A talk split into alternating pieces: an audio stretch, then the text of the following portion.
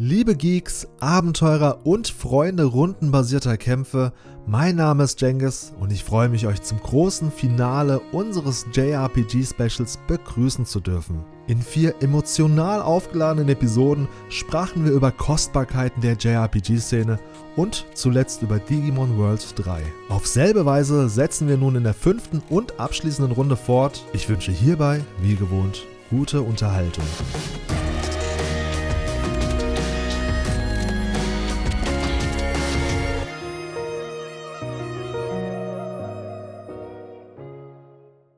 Der nächste Ableger auf unserer Liste mit der Nummer 13 ist Dragon Quest 11. Erschien im September 2018.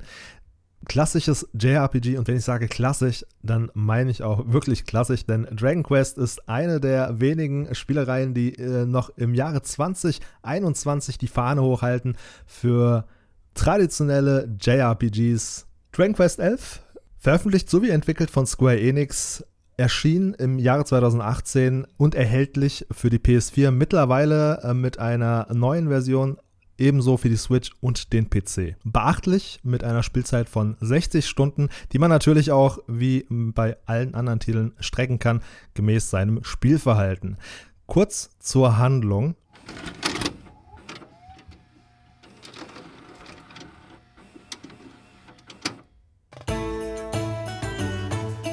Die Geschichte ereignet sich in der Welt von Erdrea und beginnt, als das Königreich Dundrasil von einer Armee von Monstern besetzt und zerstört wird. Der Protagonist, ein Kind während des Angriffs, überlebt und wird von einem alten Mann namens Chalky im Dorf Cobblestone schwimmend einen Fluss hinunter gefunden. Der Protagonist wird von Chalkys Tochter Amber adoptiert und im Dorf großgezogen. Nach der Volljährigkeitszeremonie des Protagonisten enthüllt Amber ihm die Wahrheit über seine Geburt und Adoption und schickt ihn zu König Karneol von Heliodor. Der König beschuldigt ihn jedoch, ein böses Wesen zu sein und wirft ihn in den Kerker. Inhaftiert trifft der Protagonist einen Dieb namens Erik, der verrät, dass er zu ihm geschickt wurde, da das Zeichen auf seiner Hand ein Beweis dafür ist, dass er der Luminari ist, ein legendärer Held, der vom Weltenbaum Yggdrasil ausgewählt wurde, um Erdrea vor dem Bösen zu retten. Das Paar entkommt und entgeht der Gefangennahme. Damit beginnt eine Reise ins Ungewisse, voller Gefahren,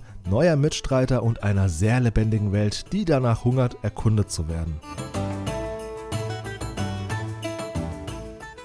Der letzte Satz ist sehr schön und äh, auch sehr einstehend für das Spiel, denn erstmals in der Geschichte von Dragon Quest hast du eine fast gänzlich offene Spielewelt, die so detailverliebt ist, wie man es in keinem anderen Teil zuvor gesehen hat. Und das war auch eines meiner Lieblingsbeschäftigungen, muss ich sagen, in diesem Spiel, diese wunderschöne, bunte, detailverliebte Welt zu erkunden. Wer von euch hat Dragon Quest 11 gespielt? Ich hab's auf der PS4 gespielt. Ich hab's tatsächlich gar nicht gespielt, was ich auch sehr, sehr schade finde. Ich besitze es auch nicht, also es ist auch noch nicht auf dem Pile of Opportunities. es ist einfach noch gar nicht da. Ähm, aber ich bin sehr gespannt, was ihr über das Spiel zu erzählen habt. Aber Toni, du hast bereits andere Teile gespielt. Ist richtig, oder? Ja, das ist richtig. Ähm, Dragon Quest 1 habe ich tatsächlich gespielt. Ähm, also wirklich die, diese Uralt-Version mit dem, ja, ich glaube, es war sogar mittelalterliches Englisch oder Englisch aus dem Altertum, was viele so ein bisschen verflucht haben, weil man es nicht so gut verstehen kann, schon gar nicht als nicht englischsprachlicher. Ich fand das sehr gut. Ich, ähm, ich fand, es hatte super auch ins Ambiente gepasst. Mm. Ja, und Dragon, Dragon Quest 9 halt. Ne? Aber oh, das ist auch schon das ist auch schon lange, lange her. Allerdings weiß ich um die Elemente der Dragon Quest-Reihe zu schätzen. Ich gehe mal davon aus, Teil 11 wird wahrscheinlich auch wieder ganz stark, zumindest optisch, im Charakterdesign von Toriyama-san beeinflusst worden sein. Ganz richtig, genau. Sowohl die Optik als auch das äh, Spielprinzip ähneln sich dann doch sehr. Also ich will nicht sagen, dass kennst du ein Dragon Quest kennst du alle. So ist es nicht, aber es gibt Tugenden und äh, Stärken, die jedes Dragon Quest Spiel mitbringt und so auch hier, wie du schon angedeutet hast, das Charakterdesign stammt wieder von Akira Toriyama. Es ist ja auch wieder eine ganz typische Eigenschaft von Dragon Quest Spielen und darüber hinaus auch wieder sehr typisch sind die rundenbasierten Kämpfe. Philipp, hast du das Spiel zum Release gespielt oder hast du das nachgeholt? Ich habe es 2019 nachgeholt. Also ich habe überall immer gelesen, dass das 1A Rollenspiel sein soll. Alle waren begeistert. Es hat sehr viele hohe Wertungen bekommen. Und ich habe dann einmal kurz, glaube ich, einen Test äh, im Internet gesehen und dann dachte ich, ja, holst du dir einfach mal. Und ich wurde nicht enttäuscht. Ja, absolut. Kann ich so auch unterschreiben. Geht mir genauso. Ich habe es nicht an Day One gespielt, sondern auch ähm, ein wenig später quasi nachgeholt. Aber ich konnte den Controller nicht mehr aus der Hand legen. Es hat mich komplett in seinen Bann gezogen und ich muss sagen, gerade diese klassischen Elemente wie die äh, rundenbasierten äh, Kämpfe, äh, die kitschige Geschichte, äh, die stereotypischen Charaktere, das sind alles Eigenschaften, für die ich Dragon Quest so zu schätzen weiß und äh, die ich auch heute noch im 21. Jahrhundert sehr in diesem Spiel genieße. Vor allen Dingen habe ich den Eindruck, dass sich auch viele Rollenspiele heutzutage viel zu ernst nehmen, sich selber ernster nehmen, als es ihr Publikum tut und viele sind auch extrem komplex. Zu Beginn besonders, das ist, stellt für mich häufig auch so eine Hürde dar, woran es dann letztendlich scheitert und ich dann nicht so richtig ins Spiel hineinfinde. Das Problem hatte ich bisher noch nie bei Dragon Quest. Natürlich kannst du es ihnen auch zum Vorwurf machen. Durchaus kannst du es auch so formulieren, dass es an Innovation fehlt, einfallslos ist, dann doch immer wieder derselben Linie äh, zu folgen, stupide. Aber das ist ja letztendlich das, wofür Fans und Kenner die Serie zu schätzen und zu lieben wissen. Und ich finde es gar nicht verkehrt in der heutigen Zeit mit all den komplexen Spielen, die immer komplizierter werden und immer neuere Mechaniken mitbringen, auch mal zwischendurch wieder auf so alte, klassische, traditionelle Tugenden zu setzen. Da stimme ich dir voll und ganz zu. Und ähm, ich wollte nur noch mal sagen, dass ich die Grafik auch sehr hübsch finde. Die Grafik ist auf jeden Fall wunderschön, definitiv. Also wir haben bisher zwar erzählt, dass das Spiel sehr traditionell ist, in der Tradition der Vorgänger in vielerlei Hinsicht. Jedoch muss man dazu erwähnen, dass sie das Spiel, was die Aufmachung und die Grafik angeht, was den Produktionsaufwand angeht, auf jeden Fall Dragon Quest in die Gegenwart transportiert haben. Das merkt man sofort an der Grafik. Ich würde sagen, dass es grafisch auf dem neuesten, höchsten Standard ist, gemäß den Mitteln, die man hatte bei der PlayStation 4. Und dementsprechend sieht das Spiel auch wirklich gestochen scharf und wunderschön aus. Also ich muss sagen, das ist durch und durch gelungen. Und trotz dieser modernen und gestochen scharfen Grafik haben sie aber diese, diesen bunten Stil beibehalten, den man auch bereits aus Dragon Quest 8 zum Beispiel kannte. Und das ist auch wieder so eine Eigenschaft, beziehungsweise eine typische Stilrichtung, wie man sie an äh, Dragon Quest liebt. Also ich war vom ersten Moment an echt begeistert. Also es, ich war quasi fast süchtig nach dem Spiel, muss ich sagen. Kann ich nachvollziehen. Ich habe in der Zeit so gut wie nichts anderes gespielt es hat einfach Spaß. Also auch wenn die Geschichte ein bisschen altbacken ist, kann man sagen, ne? Aber nichtsdestotrotz hat sie echt Spaß gemacht. Und ich fand es auch gut, auch wenn es klassisch rundenbasiert ist, dass es keine Zufallskämpfe gab. Du konntest die Gegner sehen und dir dann selber aussuchen, ob du jetzt kämpfst oder nicht. Das fand ich auch wirklich eine sehr gelungene, sehr gute Erneuerung, dass äh, man die Gegner umherlaufen sehen konnte. Unter anderem zum Beispiel auf der großzügig geratenen, weitläufigen Oberwelt, wenn die Struktur da auch trotzdem teilweise schlauchartig war. Also daher, es war zwar groß und weitläufig, aber sich mal eben bewusst verlaufen, war da nicht wirklich eine Option. Das stimmt. Also es ist keine richtige offene Welt, sondern eher eine große Welt, in der man zwar vorgegebene Wege hat, aber sie sind schon recht weitläufig. Ja, auf jeden Fall. Und eben diese Gegner, die da auch so in der Gegend umherlaufen, die suggerieren halt noch so zusätzlich ein Gefühl von offener Spielewelt. Und das finde ich war eine gute Entscheidung definitiv. Ja, das finde ich auch. Was mir auch sehr gut gefallen hat, ist, dass jeder Charakter quasi zwei Arten von Waffen benutzen kann und man konnte sich dementsprechend auch auswählen, welche Art von Fähigkeiten oder Kampfstil diese Figur haben soll. Das stimmt. Also da haben sie noch einen zusätzlichen äh, Kniff mit ins Kampfsystem hineingebracht. Und ebenso fand ich auch sehr cool, dass man im Kampf entscheiden konnte, ob man nur einen Charakter steuern möchte oder gleich alle. Ich muss gestehen, ich habe mich häufig dafür entschieden, nur einen Charakter zu steuern. Ich bin froh über jede Arbeit, die mir das Spiel abnimmt. Echt? Ja, ja. Also ich habe da lieber die Kontrolle über alle, damit keiner irgendwie einen Gegenstand einsetzt, den ich selber noch brauche.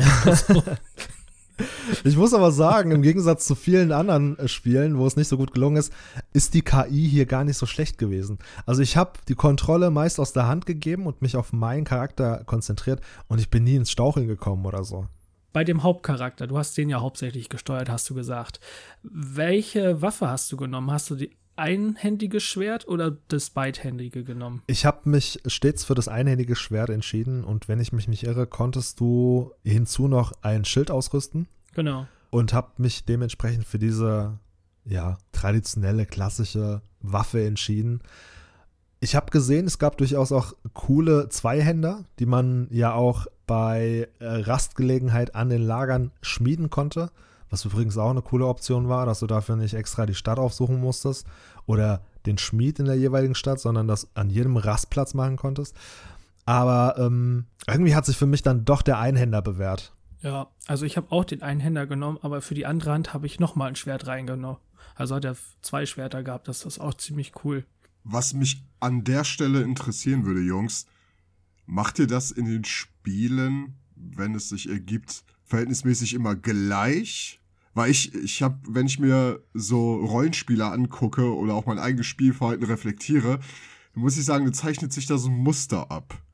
Würdet, äh, also Jenkins, bei dir direkte Frage, würdest du das öfter so machen, in anderen Spielen auch, dass du mit einem Schild und einem Schwert rumläufst? Oder ist das immer äh, je nach Spielgeschehen und Nützlichkeit in-game äh, gebunden? Also ich, ich glaube, da zeichnet sich bei dem einen oder anderen schon so ein Muster ab. Definitiv. Also man hat so seine bewährte, bevorzugte Waffe. Ich weiß nicht, was es ist. Eine unterbewusste Ideologie oder einfach nur äh, der kindische Gedanke. Aber ich verbinde mit dem Haupthelden eigentlich immer Schild und Schwert. So wie es eigentlich auch in Zelda seit Stunde Null Tradition ist. Und dementsprechend nutze ich das auch gerne. Daher muss ich gestehen, ich gehe häufig gar nicht so taktisch vor, was vielleicht effizienter wäre, sondern ich halte mich doch ziemlich stur an meiner bevorzugten Waffe, dem Schwert. Und sofern die Möglichkeit besteht, kombiniere ich das mit einem Schild. Also ja, ich muss dir recht geben, Toni, deine Vermutung liegt nahe. Dieses Verhalten transportiere ich tatsächlich in jedes Spiel. Wie ist es bei dir, Philipp? Ähm, bei mir ist das anders. Ich mache das einerseits vom Charakter abhängig, weil ich finde, zu manchen Charakteren passt eine andere Waffe besser. Dann hängt es aber auch noch davon ab, was für Fähigkeiten zum Beispiel eine Waffe bringt. Also ich bin da ein bisschen taktischer vielleicht auch manchmal, aber nicht nur, sage ich mal. Also ich gehe auch danach, ähm, nehmen jetzt mal den Hauptcharakter von Dragon Quest. Dem würde für mich keine Axt zum Beispiel Sinn machen. Kann er eh nicht, aber würde es die Auswahlmöglichkeit geben, würde ich ihm die vielleicht auch nicht geben, weil es passt irgendwie nicht dazu, finde ich. Aber es ist ja häufig so, dass du in der Hauptrolle eher so ein, ich will nicht schmächtig sagen, aber so einen äh, kompakten, meist sogar in JRPGs so einen androgynen Typen hast, der sowieso nicht so brachial aussieht, dementsprechend auch nicht so eine Waffe wie eine Axt gut stünde. Das stimmt. Das ist wirklich so. Wenn man, wenn man mal drüber nachdenkt, wenn man jetzt mal kurz ein bisschen alle JRPGs so vor seinem inneren Auge ablaufen lässt, dann ist es in verdammt vielen Spielen so. Also das einzige, die einzige Ausnahme ist jetzt für mich äh, Nier Gestalt, wo wir Papa Nier spielen. Also dem kannst du eigentlich jede brachiale Waffe in die Hand drücken. Aber ansonsten, du hast recht. Das ist ein bisschen der Gegensatz zu den meisten Hauptcharakteren in JRPGs, die dann, wie gesagt, dann doch ein bisschen ein, wenig zierlicherer Natur sind. Was mir gerade einfällt, was ich aber in jedem Rollenspiel mache, wenn es möglich ist, nenne ich den Hauptcharakter Ryu. Das hat sich irgendwie seit äh, Breath of Fire 3 so durchgesetzt. Jeder Chara Hauptcharakter, den man benennen kann, nenne ich Ryu. Ist am einfachsten, finde ich. Das erste, was mir bei Ryu ins Gedächtnis kommt, ist Hadoken. Insofern habe ich auch eher an Street Fighter gedacht als an Ja. Breath of Fire. Ich gebe dem Hauptcharakter immer meinen eigenen Namen. Das ist ja witzig. Jengis, was machst du? Ich, ehrlich gesagt, ziemlich einfallslos und uninspiriert behalte den Namen immer bei. ich glaube, in Falle von Dragon Quest ist er namenlos. Dementsprechend hat er auch keine Stimme. Ja, das ist so ein Ding, was mich bei den meisten JRPGs nervt, dass der Hauptcharakter stumm ist. Ja, naja, man versteht den Gedanken dahinter. Ja. Der Charakter soll eine Leinwand darstellen, worauf der Spieler sich selbst projizieren kann. Deshalb spricht er nicht und hat auch keinen Namen, sondern ist halt eher so eine Rohform, die es zu gestalten gilt vom Spieler. Dieses Prinzip hat mich persönlich auch nie wirklich abgeholt, ehrlich gesagt. Da wünsche ich mir doch eher so eine ausgefeilte Geschichte und einen Hauptcharakter mit einer Persönlichkeit. Aber das ist gerade bei einer Spieleserie wie Dragon Quest, sowie auch in diesem elften Teil, ist das ganz besonders der Fall gewesen, dass diese nochmal ein Stück mehr charakterlos waren als äh, in anderen JRPGs. Das ist aber ein Anspruch, den bringe ich nicht mit gegenüber JRPGs, weil gerade weil ich weiß, dass es sich so verhält und dass es der Standard ist, dafür haben JRPGs andere Stärken.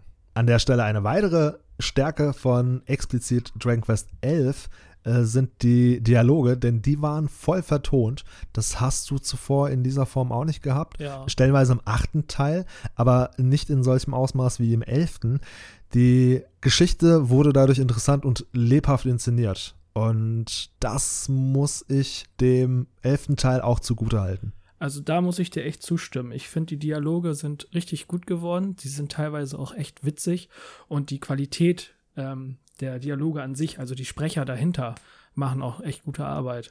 Auf jeden Fall. Was mich aber so ein bisschen rausgeholt hat, ähm, vielleicht ist es dir auch schon aufgefallen, leider weichen die Namen im Deutschen und Englischen voneinander ab. Ja. Das hat zur Folge, dass teilweise im Vertonten ein anderer Name genannt wird, als dann im Deutschen im Untertitel zu lesen ist. Da hast du dann zum Beispiel im Englischen einen, weiß nicht, Brian und unten steht dann geschrieben Harald. Und du denkst dir so, hä, von wem ist denn jetzt die Rede gerade? ja, das stimmt. Im Nachfolgenden wird gespoilert zu Dragon Quest 11. Wer dies vermeiden möchte, skippt bitte im Anschluss zu dieser Warnung 20 Sekunden vor. Was ich auch richtig gut bei Dragon Quest fand, ist, nach dem Ende kann man ja noch richtig viel machen. Also es gibt ja quasi noch ein weiteres Ende. Das stimmt. Willst du spoilern? Dafür habe ich es nicht gut genug im Gedächtnis. Dann gehen wir auf diese besagten Enden nicht weiter ein, wollen hier niemanden spoilern an der Stelle. Aber nochmal der Hinweis, wenn es zu Spoilern kommen sollte, werden wir natürlich explizit darauf hinweisen. Aber was sich lohnt, und das reizt mich auch, in diesem Zuge Dragon Quest 11 nochmal anzuspielen, ist die S-Version. Ich glaube, die heißt Dragon Quest 11S, meine ich. Und in der hast du ja zusätzliche Inhalte, aber auch sehr witzig. Du kannst das Spiel in einem klassischen Modus spielen und bekommst es dann dargestellt wie ein altes SNES Dragon Quest in Top-Down-Perspektive und alter Grafik. Cool. Ah, dann hatte ich das doch schon mal in der Hand. Ist das der Teil, der mit der Unreal Engine gemacht wurde? Ja. Ich hatte das schon in der Hand und ich habe gedacht, gerade das, was du gesagt hast mit der Top-Down-Perspektive, also da beides in einem Spiel, also das macht das Spiel nahezu perfekt eigentlich. Du hast diesen Nostalgiefaktor und alles klar, ich werde es mir kaufen. Wir haben's, wir haben's, ihr habt mich überzeugt, ich werde es mir holen. Ich glaube, ist sogar gerade im Angebot im PSN Store, wenn mich nicht alles täuscht. Ja, ich will's, ich will's in, in physisch haben. Und du hast ja gesagt, äh, auf, auf Switch gibt's das nur diese. Also, nein, nein, also den Modus gibt's nicht nur auf der Switch. Also ich persönlich würde die Switch-Version bevorzugen, denn wenn ich die Möglichkeit habe, sowohl am Fernseher als auch Handheld zu spielen, wähle ich die natürlich. Ich weiß nicht, wie gut die von der Performance ist gegenüber den anderen Versionen, aber es ist nicht ausschließlich die Switch-Version, die diesen klassischen Modus beinhaltet. Die Dragon Quest 11 S-Version gibt es nämlich auch auf dem PC. Äh, keine Werbung an der Stelle. Mit dem Xbox Game Pass kann man das Spiel sogar kostenlos zurzeit spielen, wenn man denn Mitglied bei Xbox Game Pass ist. Ursprünglich war es nämlich so, als Dragon Quest 11 damals rauskam, Japan Exclusive, kam das Spiel auf der PS4 raus und eine extra Version, wenn ich das jetzt richtig zusammenkriege, auf dem 3DS. Und diese 3DS-Version war diese besagte klassische Variante. Deutschland hat das lange nicht gesehen, uns blieb das vorenthalten, bis dann schließlich irgendwann diese, ich nenne es mal Definitive Edition in Form von Dragon Quest 11S rauskam, die dann auch diesen klassischen Modus beinhaltet. Und die Version gibt es, glaube ich, wie gesagt, sowohl auf der Switch als auch auf dem Computer und auch auf der PS4. Also insofern lohnt es sich gleich zweimal das Spiel nochmal durchzuspielen. Ich, ich weiß nicht mehr genau, welche weiteren Inhalte darüber hinaus diese S-Variante hat, aber mich reizt es auf jeden Fall sehr. Das Coole ist, bei diesem klassischen Modus, du kannst jedes Mal bei Speichermöglichkeit, also sprich in der Kirche, zwischen dem 3D und diesem 2D-Modus hin und her switchen. Also es ist nicht so, dass wenn du in einem Modus anfängst, du auch zu Ende spielen musst, sondern so wie du gerade Lust und Laune hast. Ah. Und das ist natürlich ein besonders cooler Kniff, weil du dann jede Umgebung einmal in der 2D-Variante betrachten kannst und dann nochmal in der 3D-Variante. Hat harte Evolent-Vibes, muss ich sagen. Also, oh, gefällt mir. Es wundert mich sowieso, dass das, ich sag jetzt mal, so wenige Spiele, eigentlich ja nur dieses eine, Spiel, wenn ich jetzt diesen einen Zelda-Teil mal ganz hart ausklammere, wo es ein elementares Spielelement ist, aber eigentlich finde ich, könnte man das in einigen Spielen machen. Alleine schon, um, ich sag mal, Fanservice an mehreren Fronten zu machen, so, ne? Weil es gibt ja viele, die diese traditionell klassischen Rollenspiele, so wie wir zum Beispiel, heute immer noch ziemlich spielbar finden. Ja, definitiv. Eine weitere Sache, die man Dragon Quest 11 zugute halten als auch zum Vorwurf machen kann, ist, sie halten die Fahne für klassische JRPGs hoch. Das machen sie konsequent. Im Falle der Musik finde ich das eher eine schlechte Entscheidung. Denn es gab, ich weiß nicht, wie es mittlerweile aussieht in der neuen Version, keine orchestrale Musik, sondern es war nur so ein MIDI-Sound, weil man dadurch natürlich auch wieder diesen Flair schaffen wollte von altem klassischen Spiel. Und der klang teils blechern und hat mehr schlecht als recht echte Instrumente gemimt. Es ist nicht kriegsentscheidend, aber in der Praxis muss ich ganz klar sagen, falsche Entscheidung. Wenn ich mich nicht irre, meine ich gelesen zu haben, dass sie es in der neuen Version bereits ersetzt haben durch echte orchestrale Musik. Das stünde dem Spiel auch wesentlich besser zu Gesicht als dieser MIDI-Sound es beißt sich ein wenig, ehrlich gesagt. Ja, es ist Dragon Quest und ja, es ist klassisch, aber da hast du diese gestochen scharfe, wunderschöne Grafik, offene, lebhafte, detailverliebte Spielewelt und im Hintergrund hast du diesen blechern Gameboy-Sound. es passt nicht ganz zusammen. Philipp, wie sieht's mit dem Kampfsystem aus? Ich bin ja Befürworter für rundenbasierte Rollenspiele. Ich kann aber auch halt mit Echtzeit-Action-Rollenspielen was anfangen. Aber mir hat das echt Spaß gemacht. Ja, es ist rundenbasiert, wie in den Vorgängern, aber eine Neuerung, die du bis dato nicht hattest, ich glaube im Achter kann es durchaus gewesen sein. Es gab im elften Teil mächtige Combo-Angriffe, die super spektakulär inszeniert wurden und die fand ich sehr gelungen. Ja, also diese Combo-Angriffe, die waren wirklich gut inszeniert. Ich habe allerdings auch nicht alle Hast du schon alle gesehen? Ich nicht. Ich habe nicht alle genutzt. Nee, ich auch nicht, weil das Erlernen gewisser Komboangriffe ist ja auch verknüpft mit äh, Voraussetzungen und um die alle zu erfüllen, musst du, keine Ahnung, 300 Stunden in das Spiel stecken. Also ich habe es nicht komplett ausgereizt. Aber es ist jedes Mal ein Augenschmaus aufs Neue, diese coolen Komboangriffe mit anzusehen. Ich weiß nicht, ob man sie wegdrücken kann, aber ich habe sie auch beim 50. Mal durchführen nicht weggedrückt. Es gibt ihr grundsätzlich solche Sequenzen, wenn ihr könnt? Nein, ich habe es höchstens mal, ich glaube, es war bei Final Fantasy X, ähm, die Animation der Bestias verkürzt. Oh. ja, na, sonst habe ich sie mir echt gerne angesehen, aber so nach dem 50. Mal dachte ich dann auch, okay. Aber an sich skippe ich sowas nicht. Also, kommt drauf an, wenn ich gerade genussvoll spiele, dann würde ich es immer laufen lassen. Aber wenn ich gerade am Grinden bin, am Leveln bin, und es irgendwie schnell gehen muss und ich nur schnell Damage machen muss, dann bin ich schon froh um jede Sekunde, die geskippt wird. Perfektes Beispiel. Wisst ihr, wie ich Pokémon-Spiele spiele? Ich schalte die Kampfanimationen aus. okay. Ich schalte die Kampfanimationen aus, äh, damit die Kämpfe schneller gehen, damit ich schneller leveln kann. Ein kleiner Geheimtipp an der Stelle. Du kannst auch, äh, ich glaube, die Kampftextgeschwindigkeit hochfahren und sowas und ja, man denkt so, ja, toll, ne? Die paar Sekunden. Beim Gameboy-Spiel war das schon, also hat das schon hart beschleunigt, sage ich mal. Und ich mache das eigentlich bis in die heutige Generation. Und wenn ich die dann, mein Team dann gelevelt habe, dann schalte ich die wieder alle an, die Kampfanimationen. Also Grinden ist ein gutes Stichwort. Das habe ich in Dragon Quest richtig hart betrieben. Und zwar gibt es da äh, von ein paar Monstern eine Metallversion. Stimmt. Das Problem an diesen Metallmonstern ist, sie haben eine sehr hohe Abwehr. Normale Angriffe ziehen denen vielleicht einen Lebenspunkt ab und so oder so Mhm. ähnlich. Und sie haben eine sehr hohe Fluchtrate. Das heißt, man hat meistens nur einen Angriff Zeit und dann hauen sie ab. Aber der Erik aus dem Team kann einen Volltrefferattacke, die die sofort umhaut. Und es gibt ein Gebiet, da tauchen unverhältnismäßig oft Metall-Schleimhände auf und da habe ich wie bekloppt die immer mit dem Volltreffer weggehauen und das gibt so viele Erfahrungspunkte. Oh, krass, das klingt nach einem Geheimtipp.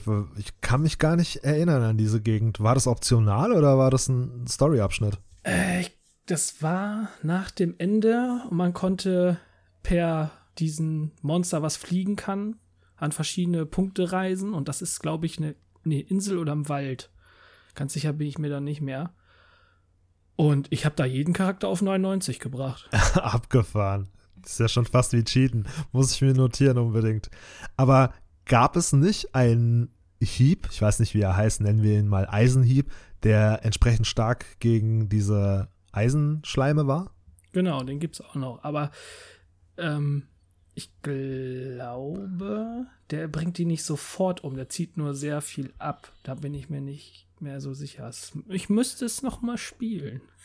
Aber es war immerhin eine Attacke, mit der du denen beikommen konntest, weil Ja. ich erinnere mich, die Dinger waren halt super widerstandsfähig und wie du gesagt hast, du konntest mit jeder noch so starken Attacke nichts anrichten, vorausgesetzt, du hast halt ihren Schwachpunkt getroffen mit dieser, ja, mit diesem Eisenhieb oder wie auch immer heißt, oder halt der K.O.-Attacke von Erik. Erik mal nebenbei bemerkt, ne? Ist auch ein echt cooler Charakter, finde ich. Den fand ich sogar cooler als den Hauptcharakter. Gut, der Hauptcharakter hat halt keinen Charakter, beziehungsweise ist ein Spiegelbild meiner Persönlichkeit, deswegen finde ich ihn wahrscheinlich nicht so cool.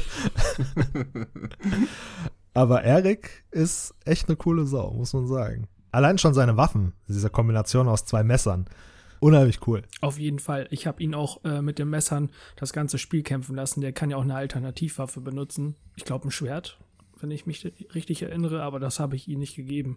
Ich habe sowieso, ich glaube, jeden seine Standardwaffen gelassen. Ja, das habe ich auch. Und ich finde, zu Eric passen diese Messer halt auch einfach wie die Faust aufs Auge. Also, ich würde sagen, Toni, hol es nach. Ich werde demnächst, wenn ich mal ein anderes Spiel durch habe, das auch nochmal anfangen. Aber es ist sehr zu empfehlen. Äh, ja, Auf jeden Fall, du holst dir für die Switch. Ich werde es mir für die Switch holen. Das hatte ich vor. Aber ich glaube, es ist auch gleichzeitig, äh, wen überrascht, die teuerste Version. Denn Philipp hat schon gesagt, du kriegst es im Sale auf der Playstation, glaub, mittlerweile für 30 Euro maximal. Gerade mal, was du auf der Switch zahlst. Ja, der Vollpreis, 60 Euro. Alter. Alter. Aber es ist ein geiles Spiel. Und es ist die Definitive Edition mit mehr Inhalt und du hast theoretisch noch ein zweites Spiel in Form von diesem klassischen Modus. Gut, das hast du bei den anderen Versionen eigentlich auch. Ja. Ja, also ganz ehrlich, ich, ich sag zwar immer, ich bevorzuge die Switch-Version eines Spiels, aber bei dem Preis muss man abwägen. Brauche ich wirklich diese Mobilität in dem Spiel oder kann ich darauf verzichten? Weil in dem Fall kostet es dich halt das Doppelte. Ja, da, deswegen, da muss man abwägen. Ja, so viel zu Dragon Quest 11. Ähm, abschließend würde ich noch mal sagen, die Geschichte, wie schon zuvor erwähnt, ist sehr klischeebehaftet. Aber trotz dessen bietet die Geschichte Überraschung und unerwartete Wendungen. Also es ist nicht ganz so simpel, wie sie den Eindruck macht. Deswegen lasst euch davon nicht beirren. Bleibt am Ball. Die Geschichte hält einiges bereit für euch. Wolltest du noch was loswerden über das Spiel, Philipp? Ansonsten würde ich sagen, kommen wir zum nächsten Titel. Ich kann es nur jedem empfehlen, der ein Fable für JRPGs hat, holt es nach. Gutes Abschlusswort und äh, guter Übergang zu einem weiteren Titel, den ich euch dringlichst empfehle nachzuholen, solltet ihr ihn nicht gespielt haben. Denn ich weiß, dass es viele, ganz speziell aus meinem Umfeld, nicht getan haben. Wir kommen zu Platz 14 mit Final Fantasy 13. Erschien am 9.3.2010 für die Xbox 360 und die PlayStation 3. Final Fantasy 13 wurde entwickelt und veröffentlicht von Square Enix. 50 bis 60 Spielstunden sind grundsolide. Kurz zur Handlung.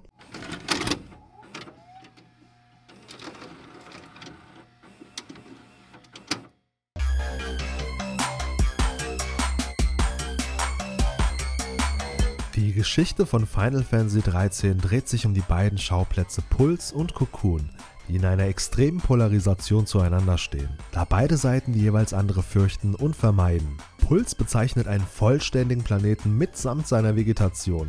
Einst lebten auch Menschen auf Puls, doch zeugen zur Zeit der Handlung lediglich Ruinen von ihrer einstigen Existenz. Stattdessen besteht die Oberfläche aus unzivilisierter Natur in ihren verschiedensten Facetten und wird von entsprechenden Tieren bevölkert. Cocoon hingegen ist eine schwebende Kugel, die über Puls schwebt.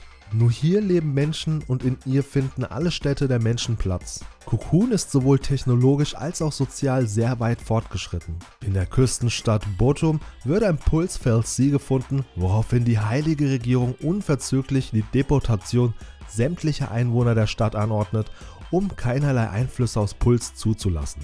Dieser Vorgang wird als Purgation betitelt und dient dazu, sämtliche Menschen zu exekutieren, obwohl ihnen lediglich von einer Umsiedlung erzählt wird. An Bord sind Hope Estheim, Urbadia Vanille, Zess Catsroy und die Protagonistin Lightning, allesamt aus verschiedenen Motiven. Lightning nutzt einen Moment der Unachtsamkeit der Wachen und löst die Fesseln der Insassen. Sie überwältigt mehrere Soldaten und löst mit den Passagieren einen Aufstand aus, als der Zug in Brückland zum Stillstand gebracht wird.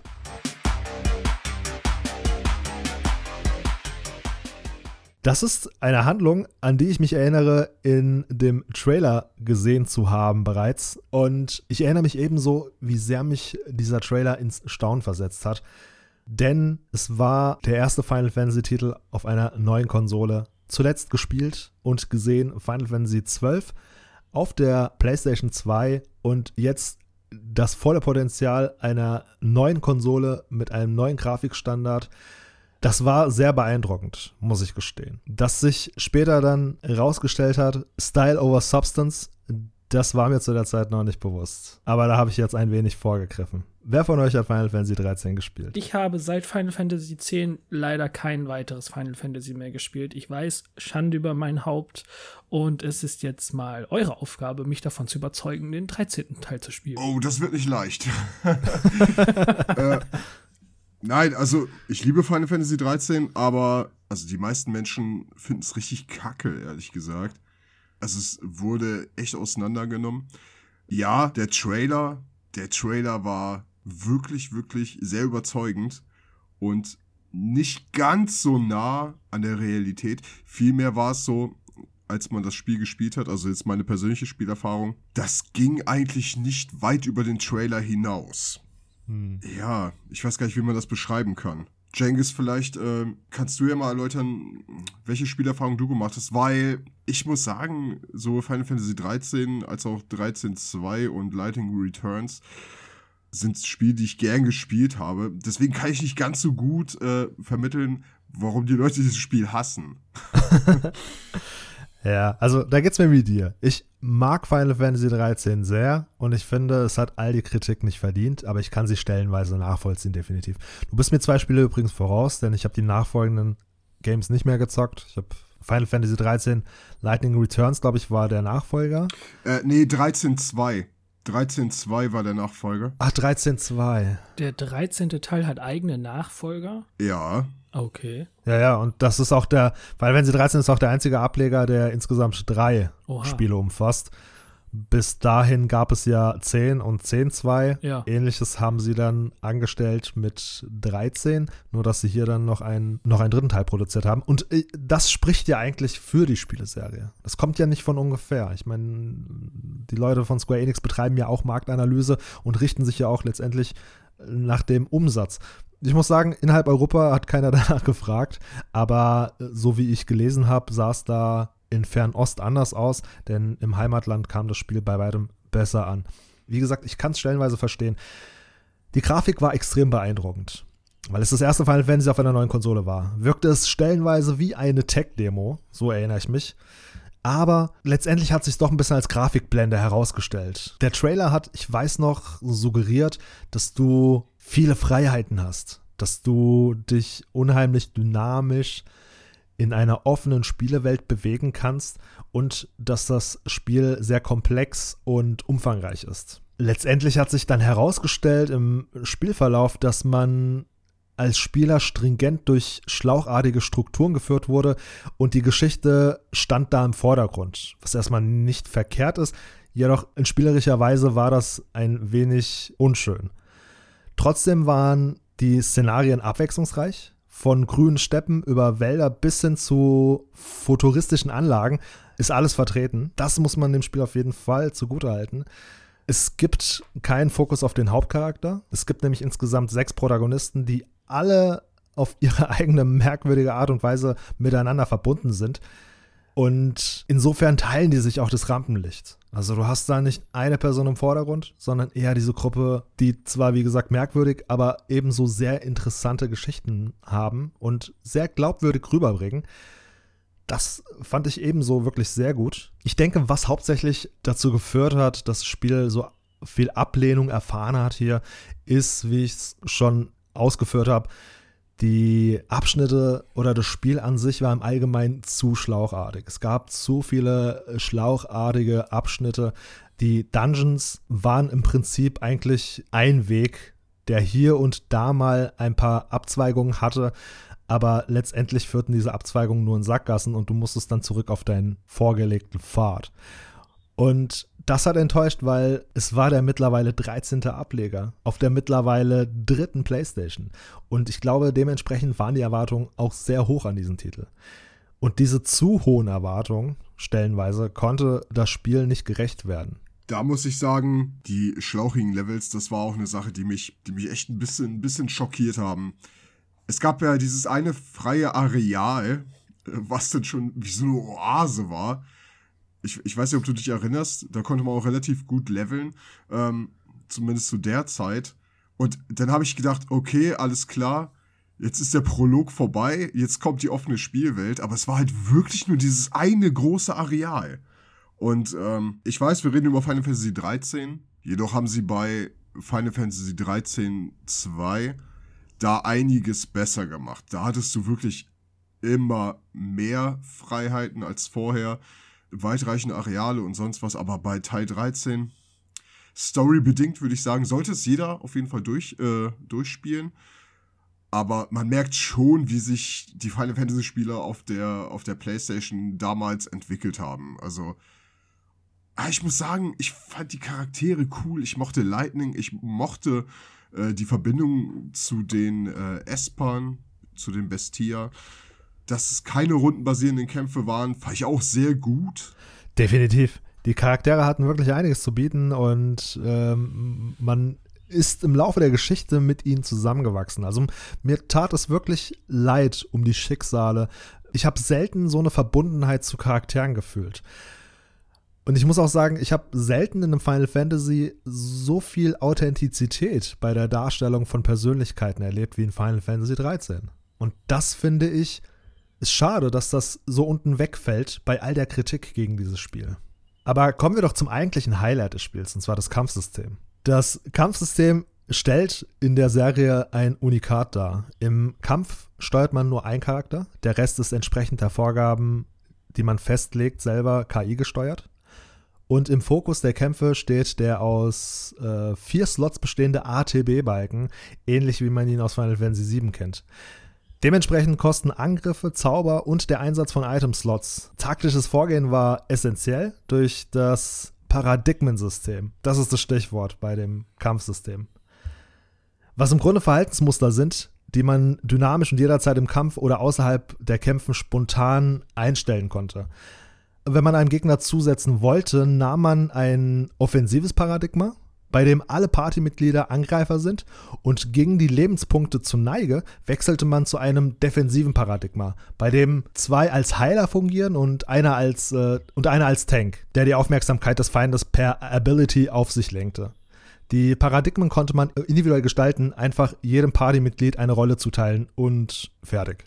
Ich fand dieses Paradigmensystem sehr erfrischend ich fand die Idee auch, äh, ja, diesen ATB-Balken mit Aktionen zu füllen, fand ich auch nicht schlecht. Und ich muss sagen, auch wenn es nicht so flüssig war, wie der Trailer es einem suggerieren wollte, war das Paradigma-System und das Kampfsystem doch sehr, sehr, ja, es ging alles recht flott. Es war alles so, so ein bisschen das, was man, was man sich auch von, von äh, 10.2 damals gewünscht hat. Der Trailer hat es eigentlich genauso gemacht. Bei 10.2 hast du gedacht, oh, das ist ja schon fast echt Echtzeit, aber war dann halt auch nicht so.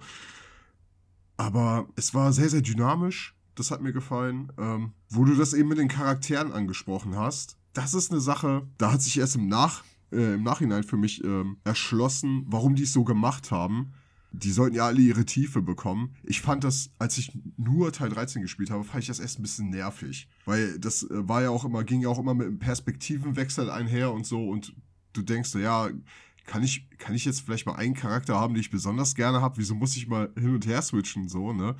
Und ähm, ich fand das Leveln sehr gut. Ich, mir hat das Kolosseum gefallen. Damals habe ich es als sehr würdigen PlayStation 3 Nachfolger gesehen. Und auch heute würde ich das so sehen. Ich glaube, das Kampfsystem, das haben sie auch, auch wenn hier und da recht abgewandelt, bis zum Lightning Returns Teil ziemlich identisch gelassen. Den Eindruck hatte ich auch beim Anspielen der anderen Teile, dass ähm, sie dem Kampfsystem im Wesentlichen doch treu geblieben sind und das spricht eigentlich auch fürs Kampfsystem. Das täten sie nicht, wenn es nicht in irgendeiner Weise gut angekommen wäre. Und ich muss sagen, der Umgang mit Esper in Final Fantasy 13 ist unheimlich gut gelungen denn du konntest Esper im Kampf zu Hilfe rufen und steuern. Zudem waren die sehr, sehr schön designt, mit viel Liebe zum Detail. Und du hattest darüber hinaus die Möglichkeit, falls du dich erinnerst, die Bestias wahlweise in Fahrzeuge oder Reittiere zu verwandeln. Und in diesem Modus konntest du dann auf den Gegner losgehen. Ich erinnere mich an das Shiva-Motorrad. Das fand ich großartig. Stimmt. Stimmt. Und das war auch, glaube ich, das erste Mal, dass Shiva eine Bestia aus mehr als einer Person war, glaube ich, ne? Ja, richtig. Zwillinge. Genau. Das, äh, das war ich, war ich gelungen. Äh, bei, bei Teil 15 haben sie es meiner Meinung nach zur Perfektion gebracht mit Shiva, aber dazu später mehr. Doch, ich, ich glaube, Lightning hatte ja Odin als Pferd. Oh ja. Und dann diese Klinge, also man kannte Odin ja auch schon immer auf diesem Ross mit seinem alles vernichtenden Schwert. Und äh, das, das war super cool umgesetzt. Ich überlege gerade, äh, was die anderen so hatten. Weißt du, ich finde das so cool, was du mit den S-Bahn hier machen konntest. Schlichtweg steuern. Und mir erschließt sich nicht, warum man sich in so vielen anderen Teilen dagegen entschieden hat, Bestias als steuerbaren Charakter hinzuzufügen. Sondern häufig ist es so, dass die Bestia kommt, legt irgendeine alles vernichtende Attacke hin und zieht dann gleich wieder ab. Ich fand das voll schade. Und hier hattest du die Möglichkeit, ausgiebig die Bestia zu steuern. Ja, wie bei Teil 10, ne? Das haben sie halt auch da schon gut gemacht, aber. Ja. Ach ja. Wa warum verändert man immer was, was gut funktioniert? Ich verstehe es nicht. Eine weitere Sache, über die sich viele echauffiert haben damals, erinnere ich mich, ist, dass das Spiel zunächst angekündigt exklusiv für die PlayStation. Und ich glaube, es war bis dato der erste Final Fantasy Ableger auf einer Xbox. Und all die PlayStation Fanboys und Girls haben sich massig darüber aufgeregt, wie das denn sein kann, dass ein Exklusivtitel der PlayStation jetzt auf die Xbox kommt. Was aber jeder scheinbar vergessen hat zu der Zeit, ist, dass Final Fantasy seinen Ursprung nicht auf der PlayStation hatte das Witzige war, es gab ja regelrecht einen Meme-Storm. Ne? Also ich habe gesehen, dass es da eine Packung von Final Fantasy 13 hat jemand gefotoshoppt mit irgendwie 15 DVDs oder so, weil die, keine Ahnung, die damalige Xbox, glaube ich, diese Blu-ray-Technologie nicht Stimmt. hatte. Und du hast schon recht, also ne, über Ärger von ähm, lächerlich machen war eigentlich alles dabei. Was völliger Quatsch ist. Also das macht doch für mich als PlayStation-Besitzer das Spiel nicht schlechter oder benachteiligt mich doch in keinster Weise. Das ist einfach Missgunst, weißt du, da gönnt man einander einfach, einfach nichts. Weißt du, warum, warum nicht so denken? Jetzt hast du sogar alle Xbox-Spieler, die das Final Fantasy-Spiel spielen, mit denen du dich darüber unterhalten könntest. Nein, man muss es erstmal schlecht machen. Das ist so typisch, ey. Typisch Mensch. ja, genau. Und zudem trägt es ja auch zu mehr Umsatz bei, sprich, die Firma dahinter profitiert mehr davon und kann dementsprechend vielleicht qualitativ noch hochwertigere Titel produzieren oder schlichtweg am Leben bleiben oder was auch immer. Also es kann ja eigentlich nur Vorteile mit sich bringen. Aber wie du sagst, es ist typisch Mensch. Wenn es etwas zu meckern gibt, dann wird auch gemeckert. Um auf deinen eingangs erwähnten Wunsch nochmal zurückzukommen, dir dieses Spiel schmackhaft zu machen, Es ist nicht der beste Ableger, aber es ist definitiv auch nicht der schlechteste. Und alleine schon das Kampfsystem und die wirklich sehr gelungenen Charaktere sind es wert, das Spiel nachzuholen. Ja, ich werde einen vorsichtigen Blick mal riskieren, denke ich. Bin noch nicht ganz überzeugt, aber ich werde mich da mal ein bisschen mit beschäftigen und vielleicht hole ich es danach. Toni, es klingt, als hätten wir nur einen mäßigen Job hingelegt. Ich wollte gerade sagen, so, ja, ich werde mal gucken. Das nein, nein, also ich würde mir jetzt wirklich noch mal ein paar Sachen angucken davon, dass ich mal, ich habe es ja nur jetzt vom Hören, ich will das jetzt auch mal bebildert sehen und dann kann ich äh, also, da mal vielleicht einen Blick reinwerfen. Im Nachfolgenden wird gespoilert zu den Spielen Final Fantasy XIII, Final Fantasy XIII 2 und Final Fantasy Lightning Returns. Wer dies vermeiden möchte, skippt bitte im Anschluss zu dieser Warnung 6 Minuten und 46 Sekunden vor. Um dich richtig heiß zu machen auf das Spiel, es gibt in Final Fantasy ab Final Fantasy 13 2 einen Antagonisten, der ist in Teil 13 noch nicht erkennbar, und dieser Antagonist zieht sich bis ins dritte Spiel. Und er ist sowohl von mir als auch von der Community als ein Antagonist deklariert, der mindestens an Sephiroth rankommt. Wow. Ja.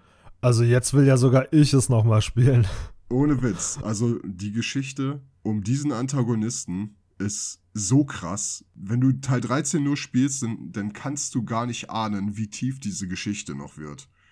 Und das Ende von, von äh, Lightning Returns, also der abschließende Teil, ist auch noch ein sehr gesellschaftskritisches Statement, was man auch nicht erwarten würde von einem Final Fantasy Spiel. Ich kann es jedem wärmstens empfehlen, diese Spielreihe zu spielen. Also so sehr ich den 13. Teil auch zu schätzen weiß, ich habe festgestellt, beim Nachfolger zum Beispiel gab es so ein paar Mechaniken, die mir nicht ganz so zugesagt haben. Ich hatte den Eindruck, aber korrigiere mich, wenn ich da irre, dass sie so MMO-RPG-ähnliche Konzepte eingeführt haben im zweiten Teil. Dass du so eine offene Spielewelt hattest, in der es vorrangig darum ging, Nebenquests anzunehmen. Also die Hauptstory ist in den Hintergrund gerückt, im Gegensatz zum ersten Teil. Kann das sein? Ich glaube, ich weiß, was du meinst. Äh, mir ist es nicht negativ aufgefallen. Du hast schon viele, viele weitläufige Gebiete, wo du Collecting und sowas machen kannst. Aber ich weiß gar nicht, ob das zwingend notwendig ist. Was ich weiß, ist, ähm, du hast ab dem zweiten Teil irgendwann eine Chronosphäre und kannst in der Zeit reisen und bestimmte Dinge, die du tust, wirken sich auf andere Zeitlinien aus. Äh, das ist auch übertrieben gut, nur mal so. Ist das gut? Weil es wirkte auf mich so ein bisschen aufgesetzt, ehrlich gesagt. Ich hatte den Eindruck, als wollten sie ganz dringend dieses Versäumnis aus dem ersten Teil nachholen. Und zwar, die Leute haben sich darüber beklagt, dass sie so gut wie keine Freiheiten hatten, dieses schlauchartige System. Und auf einmal im zweiten Teil warst du dir hauptsächlich selbst überlassen und hattest dann halt auch diese Chronosphäre. Es wirkte alles ein bisschen aufgesetzt auf mich. Aber wie gesagt, ich habe es nicht lang genug gespielt, um das wirklich beurteilen zu können. Du hast da ja scheinbar was anderes erfahren. Äh, ich muss dazu sagen, ich, wenn ich es nicht falsch in Erinnerung habe, ist es jetzt nur auch schon fast zehn Jahre her. Ähm, du kannst sogar Dinge tun, die die Zeitlinie von dem 13. Teil beeinflussen. Und oh, okay. Das, das fand ich interessant. Also, entweder habe ich jetzt gerade maximal gespoilert oder ich, äh, ich habe es falsch in Erinnerung. Eins von beiden.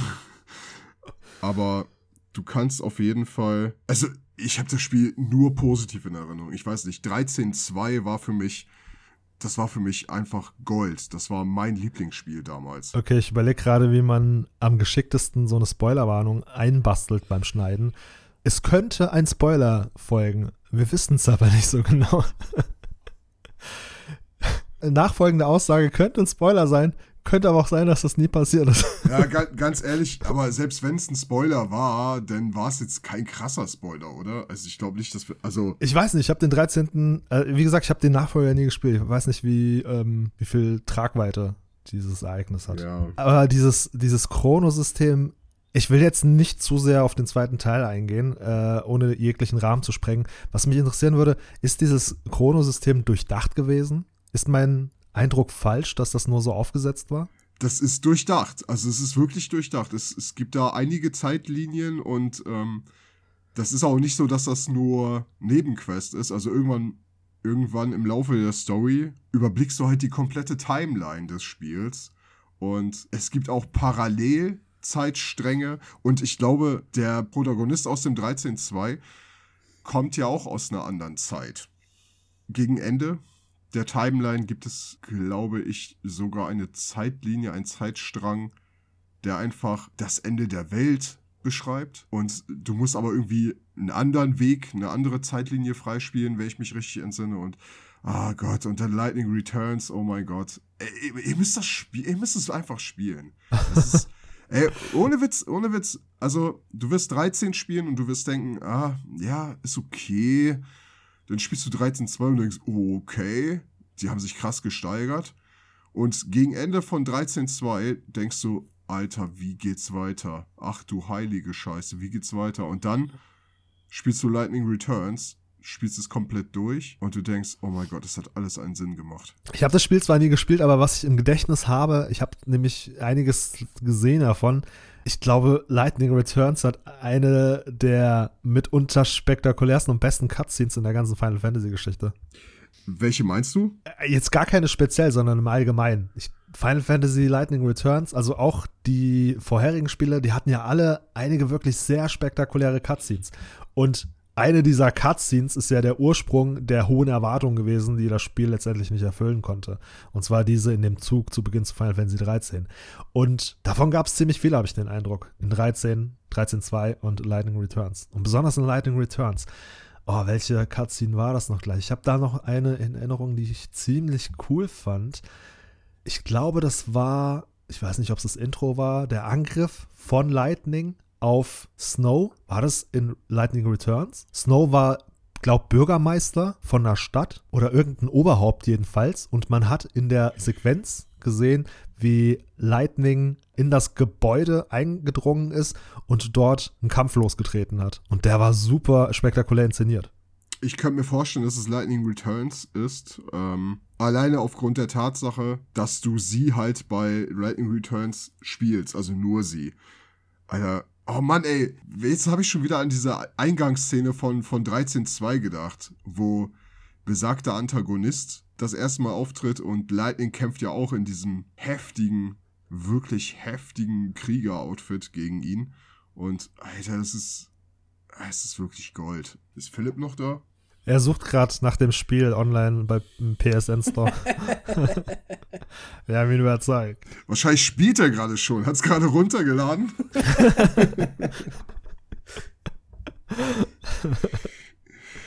Also Philipp, ich würde nicht so weit gehen, zu sagen, lass alles stehen und liegen dafür, aber ich würde dir nur nochmals nahelegen, dir entgeht was damit. Also ich habe es mir jetzt definitiv auf die Liste gesetzt. Ich muss erstmal alle anderen durchspielen, weil noch ein weiteres gleichzeitig, das ist dann doch ein bisschen viel. Aber ich habe es mir auf jeden Fall aufgeschrieben. Was uns dagegen allen drei nicht entgangen ist, der nächste Ableger unserer Liste mit Digimon Story Cyber äh, Sl Sl Cyber Sleuth. Sleuth.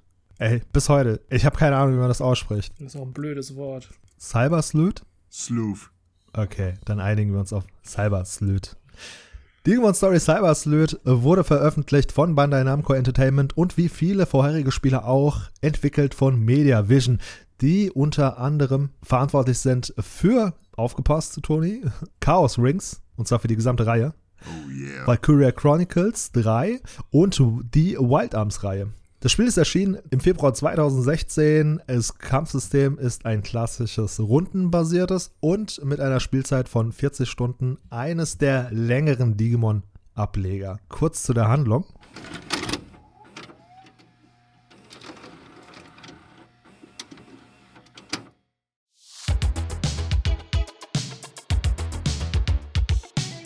Das Abenteuer beginnt mit dem wahlweise männlichen oder weiblichen Protagonisten, der in einer Version von Tokio lebt, in der Eden überaus beliebt ist. Dabei handelt es sich um einen VR-Social Space, in dem man ein zweites Leben führen kann.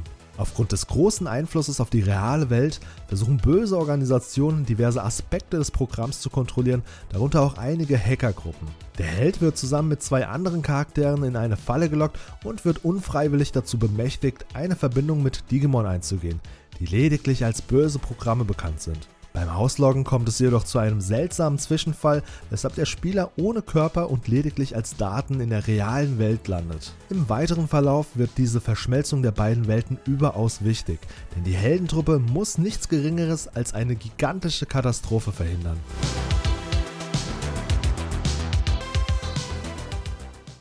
Gigantisch ist auch der Spieleumfang dieses Spiels, vor allem wenn man zuletzt Digimon World 3 auf der PlayStation 1 gespielt hat. Und Jungs, ich weiß, wir alle drei hatten das Vergnügen und die Ehre. Ich lasse euch den Vortritt. Wie ist eure Erfahrung und euer Eindruck von Digimon Story Cyber Sleuth? Sag doch CS. Ja, können wir uns bitte im weiteren Verlauf dieses Gesprächs auf CS einigen? Ja. Danke, finde ich gut. Digimon Story Cyber Sex. Sehr gute Idee.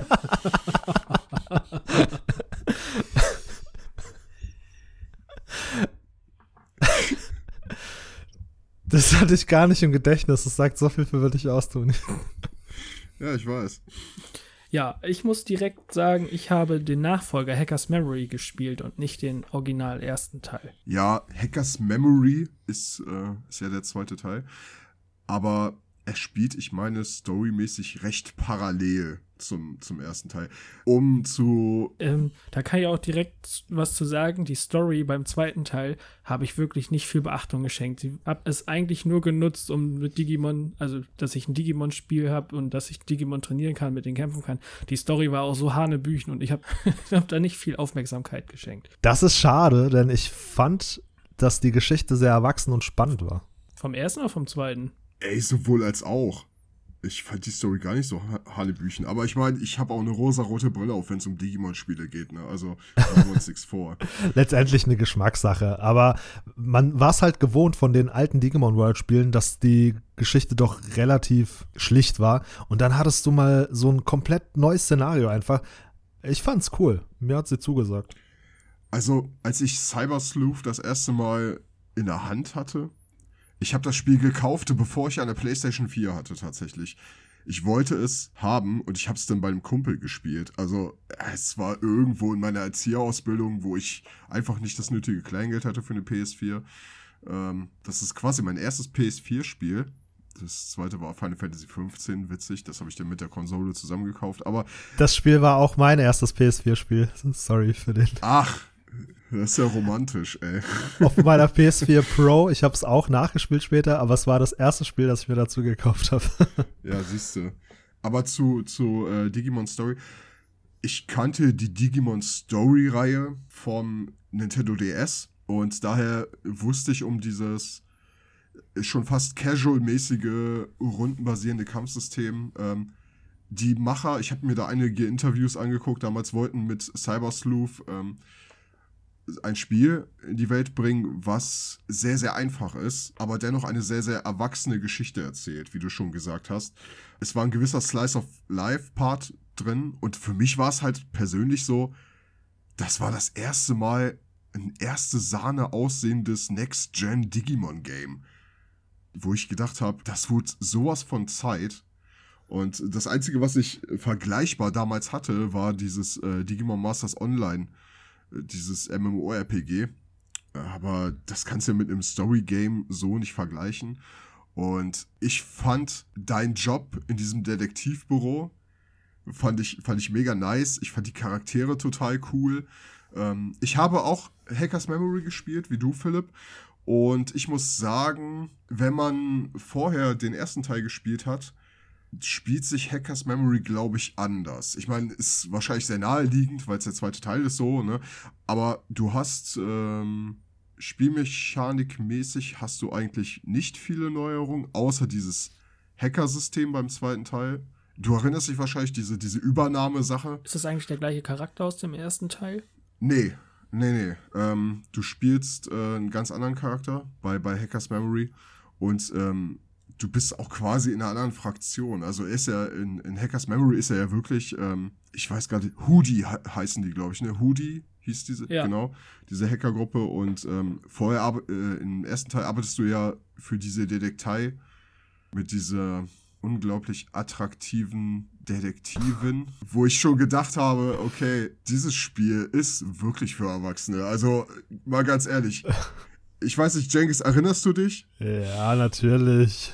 Ah, die kommt doch im zweiten Teil auch noch drin vor, ne? Diese Blonde. Die kommt auch noch drin vor. Ich, ich sag's mal so, man geizt nicht mit ihren Reizen. Ich war wirklich überrascht, so etwas in einem Digimon-Spiel wiederzufinden.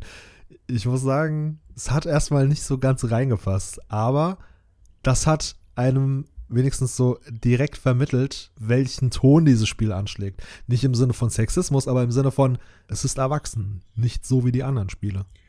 Und wenn du dann auch äh, so im späteren Verlauf der Story so die echten Probleme, mit denen die sich rumschlagen, auch diese Gefühle und sonst was, ähm, da hat man auch gemerkt, das ist für Erwachsene. Was, was ich aber auch gut fand, sie haben auch eine Brücke geschlagen irgendwie. Das ist wahrscheinlich eine Sache, die nur ich gesehen habe. Aber ähm, dadurch, dass sie aus Digimon diese bösen Programme gemacht haben, haben sie so ein bisschen den Ursprung von dem, was Digimon damals zur Tamagotchi-Zeit sein sollten, wieder gemacht, als sie noch äh, Digital Demons waren. Also quasi eine böse Version von Tamagotchis. Da habe ich gedacht, Mensch, das, das war sehr geschickt. Das war sehr geschickt. Und auch in diesen Interviews haben sie gesagt, dass äh, eigentlich die Entwicklung von Digimon ab der Cyber Sleuth-Serie eine sein soll, dass äh, der Digimon-Fan sie eher als Wesen äh, wahrnehmen soll, die ähm, so ähnlich wie Yokai fester Bestandteil ähm, ja, der Welt sind im Zusammenleben mit Menschen, da wir jetzt diese digitalisierte Welt haben. Das fand ich erstmal ziemlich nerdig. Auf der anderen Seite hat es mich aber auch total abgeholt und ähm, dann auch zu sehen im Cyber Sleuth, dass Digimon halt mehr als nur stumpfe Programme sind. Äh, das, das fand ich auch gut und ja, Kampfsystem rundenbasierend, Level-System sehr nice. Also du kannst ja, wenn du genug Ausdauer hast, kannst du ja schon relativ früh im Spiel ziemlich übermächtig werden, sage ich mal. Ich bin gerne so ein Spieler. Ich bin gerne einer, der erstmal, okay, der Gegner ist Level Champion, ich brauche drei Megas im Team, weißt du so. so, um dann da rumzulaufen und zu sagen, so, ach ja, du willst mich besiegen? So, weißt du, so, ich, ich mag das immer gerne, wenn die Gegner so eine große Klappe haben und du, äh, dann machst du den so richtig fertig, ne? Das ist so, bei Digimon-Spielen finde ich das besonders gut und, äh, ja. Aber da muss ich sagen, zu diesem Level-System, es ist, finde ich, nervig. Du brauchst für gewisse Digimon, musst du die immer hoch und runter digitieren. Und da verschwendest du so viel Zeit, damit du nur dieses Digimon kriegst und am Ende brauchst du es gar nicht, weil du mit den anderen alles platt machen kannst oder so.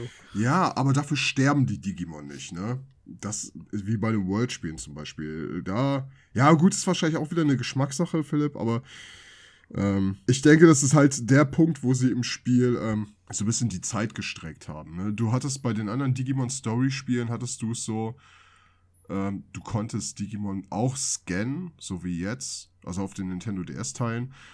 Und ich meine, du könntest sie auch mergen, also fusionieren. Ich erinnere mich jetzt gar nicht mehr, ob du, ob du da auch diese Rauf-Runter-Digitation, ich glaube schon. Ja, das ist halt, das ist halt dieses Ding. Das Spiel ist halt nicht schwer, es ist nur recht zeitaufwendig. Ne? Und ähm, ich weiß nicht, also mir gefällt das total. Mir gefällt das sehr mit dem Digitieren. Ich kann aber verstehen, dass man das nervig findet, weil es ist halt, alleine um die Fähigkeitenpunkte hochzukriegen, musst du halt wirklich lange leveln. Mein letzter Run in dem Spiel ist ein bisschen länger her. Du hast jetzt gerade noch mal so eine interessante Mechanik angesprochen, und zwar das Scannen von den Digimon. Korrigier mich, Toni, aber war es nicht so, dass bevor du ein Digimon in dein Team holen konntest, du dieses oft genug scannen und darauf treffen musstest? Und ich glaube, mit jedem Treffen hast du dann eine gewisse Prozentzahl hinzubekommen. Das war genau so. Ja. Wie hast du das Digimon dann hinzugefügt? Es war ja kein klassisches Fang, sondern du konntest es dann bröten. Ich krieg das nicht mehr ganz zusammen. Vom PC runterladen konnte man das. Also zumindest in Hackers Memory. Ja, das war bei dem anderen auch so. Also du musstest mindestens 100% der Daten sammeln, mindestens 100%, und dann konntest du es, äh, genau, wie Philipp auch gesagt hat, äh, vom PC runterladen. Aber es empfiehlt sich, äh, weiter zu sammeln bis auf 200%, weil dann die äh, Eingangsstats sind dann wesentlich höher. Die sind dann höher, als wenn du nur eben 100% gescannt hast und es dann genommen hast. Wenn es ein Mathematiker zu Ohren bekommt, geh weiter bis 200 Prozent. Facepalm. Wenn es ein Wirtschaftstyp zu hören bekommt, denkt er, hä, warum nicht 300 Prozent? Stimmt. Aber was mir unheimlich gut gefallen hat, und das habe ich in den, vor allem im ersten Digimon World Teil sehr vermisst, ist das klassische rundenbasierte Kampfsystem. es mag vielleicht altbacken sein, aber genau das habe ich mir immer gewünscht bei Digimon-Spielen. Und Digimon World 1 war ja bei weitem nicht der einzige Ableger, bei dem dieses Kampfsystem gefehlt hat. Häufig hattest du ja dieses indirekte passive Kampfsystem, das ich nie so richtig durchblickt habe. Das war, wie gesagt, im ersten Digimon World 1 der Fall und. Die PS4 auch. Genau. Digimon World Next Order und äh, also Digimon World Redigitize für PSP hatte das ähm, sehr gut äh, auch umgesetzt und äh, ja, Next Order für PS4 hatte das halt auch, ne? Stimmt, ja, da war das der Fall. Also ich konnte, wie gesagt, damit nie wirklich viel anfangen, deswegen habe ich das sehr begrüßt, dass du hier so ein klassisches Kampfsystem hattest und wo du aber trotzdem sehr taktisch vorgehen konntest. Also so ist es nicht vielleicht ein wenig angestaubt, klar, ist ganz traditionell, aber konntest trotzdem einiges reißen hier. Wie war es denn im ersten Teil? Was war denn das Starter-Digimon, was man bekommen hat? Ich erinnere mich nicht mehr ganz genau, welche das waren. Dazu kann Toni bestimmt auch einiges mehr sagen. Mein Gedächtnis ist nicht ganz so gut. Aber wo du das gerade ansprichst mit Anfang, was mich sehr abgeschreckt hat zu Beginn, der Einstieg war ziemlich zäh und träge, kann ich mich erinnern. Du hattest zu Beginn viele Dialoge, unheimlich viele Textboxen und es hat gedauert, bis du mal im ersten Kampf mit deinem Digimon warst. Und ich bin froh natürlich rückblickend, dass ich mich davon nicht habe abschrecken lassen.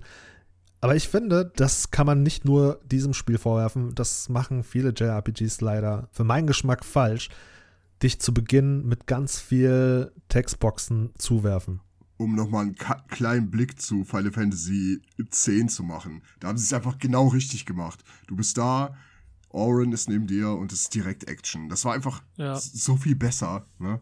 Aber zu den Startern. Also, äh, ich erinnere mich sehr gut an die Starter, weil ich habe mich sehr intensiv mit dem beschäftigt, denn es war kein Argumon dabei und ich war ein bisschen butthurt und äh, habe gedacht, ähm, ja, ohne Witz, das ist so, ich habe gedacht, ist das euer Ernst, ein Digimon-Spiel ohne Agumon? Und ich habe es mir so schnell es ging, habe ich es mir dann geholt. Das geht ja zum Glück relativ schnell. Du kannst am Anfang wählen zwischen Palmon, ihr werdet euch erinnern, Terriamon ja. kennt ihr ja auch noch, ne? Aus äh, Tamers. Ja. Ähm, Hagurumon ist dieses Zahnrad. Betamon. Betamon kennt ihr auch, wenn ihr Digimon World 1 gespielt habt. Das ist äh, dieses grüne Kröten-Digimon mit dem roten Irokesenschnitt. Äh, in Digimon World gab es ja diese Modoki Betamon im, im äh, Forest. Dann hast du Tentomon. Tentomon kennt eigentlich jeder. Und ja, der Kleinstein des Digimon, ähm, Gozumon gab es auch noch. Ja, die gab es ja im, in Hackers Memory. Tentomon, Gozumon und äh, äh, ja, den Frosch. Du meinst Betamon, ja? Genau. da es kein Agumon gab, habe ich Betamon genommen, weil ich die Seedramon-Reihe auch sehr interessant fand. Letztendlich habe ich die aber nie trainiert. Sobald ich mein Agumon hatte und sobald ich dann scannen konnte, habe ich relativ sch schnell und da würde ich auch sagen, ist einer der Hauptreize des Spiels, so meine Favoriten, äh, mein Favoritenteam zusammengestellt. Aber welches hast du genommen, Philipp? Ich habe Gozumon genommen.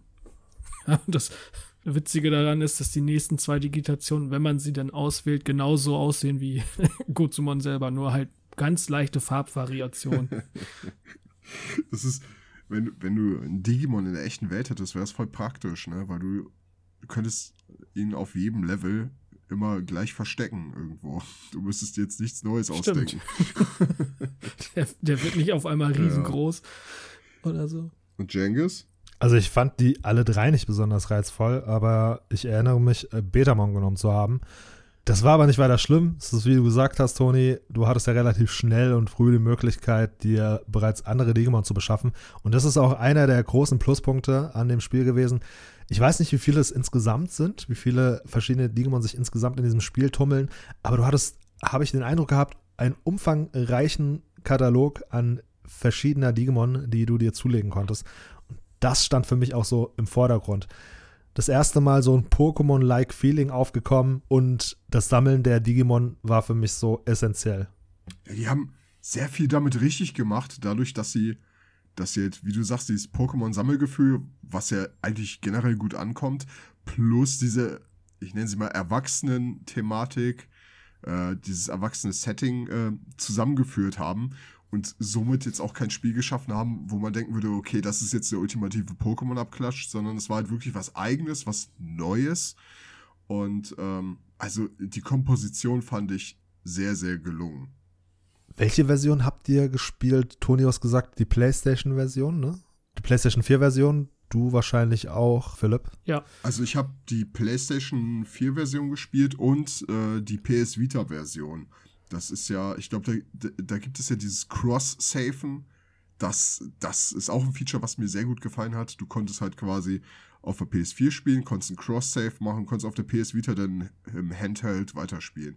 Es war so, so ein bisschen wie Switch spielen, ja. Ja, auf jeden Fall. Das fand ich auch total cool. Ja, ich habe es nämlich auch vorrangig auf der PS Vita gespielt. Ich, damals zwar das erste Spiel gewesen, was ich mir zur PlayStation 4 gekauft habe, aber es kam irgendwas dazwischen. Ich hatte dann plötzlich nicht mehr so viel Zeit zum Zocken und habe es dann aber später, als ich die Möglichkeit hatte, auf der PS4 nachgeholt.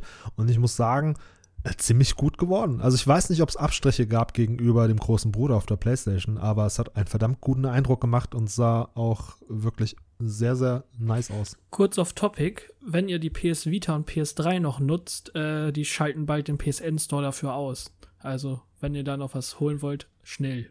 Ist das nicht schon passiert? Ich meine, das neulich gelesen zu haben, glaube vorgestern oder so. Shit, das wäre kacke. Ich habe noch zwei Spiele, die ich da holen wollte. Ach, scheiße. Ja, gut, aber du kannst ja PS Vita-Spiele auch so kaufen. Ne? Du meinst so klassisch mit Modul? Ja, oder gibt es, gibt es äh, so Online-Only-Games? Ja, gibt es auch, aber das sind eher so Third-Party-Games. Die meisten von denen sind ehrlich gesagt nicht der Rede wert. Ich glaube zum Beispiel Final Fantasy VI gibt es nicht als physische Form für die PS3. Das gibt es nur im PSN Store. Ach so, jetzt, ich habe gerade explizit an die PS Vita gedacht. Äh, stimmt, ja. Ja, ja, diese ganzen E-Shop PS1 Games, mhm. die gibt es ja ausschließlich im Store zu erwerben. Das stimmt. Also du kommst anderweitig nicht an diese Games ran. Außer du holst dir halt die PlayStation 1 Spiele, aber die sind sauteuer, ne? Also wir haben doch alle eine PlayStation 4. Ne? Du kannst die jetzt für wenig Geld auch auf der PlayStation 4 spielen. Ist ja nicht so, dass man irgendwie angewiesen wäre. Ich glaube nicht, dass es Final Fantasy 6 auch für die 4 gibt. Gibt es nicht sämtliche E-Shop-Spiele, auch für die PS4? Ich glaube nur ab 7 gibt's. Ah, ah, das geht nicht. Das geht nicht. Du kannst auch die, äh, die du im E-Shop auf der PlayStation 3 gespielt hast, nicht auf der 4 spielen, was ich echt ja. ätzend finde, denn ich habe sau, sau viele Spiele im E-Shop gekauft. Sau viele PS1-Spiele. Also wirklich sau viele. Ich habe da bestimmt, keine Ahnung, ich glaube, ein Spiel kostet zwischen 10 und 20 Euro. Ich glaube, also 600 Euro habe ich da bestimmt oh, reingesteckt. Alter, Alter. Doch, doch.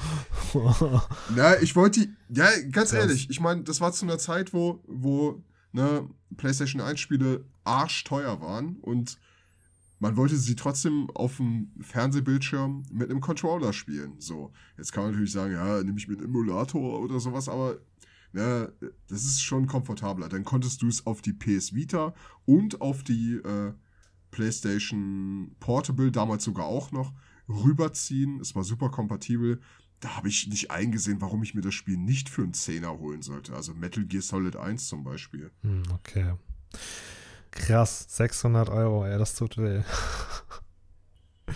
Gut, das war mal ein bisschen off-topic. Äh, wir können gerne über dieses Thema nach der Folge weiterreden, zumal mich auch interessieren würde, warum das konkret nicht geht. Das ist ja mal ziemlich dämlich.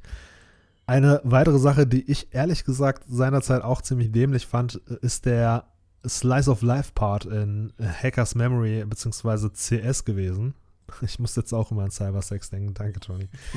ähm, mittlerweile erinnert er mich stark an Persona 5, aber das erste Mal, ich meine, Digimon Story hat das nicht neu gemacht. Es gab etliche Spiele davor schon, die so einen ähnlichen, vergleichbaren Slice of Life Part hatten.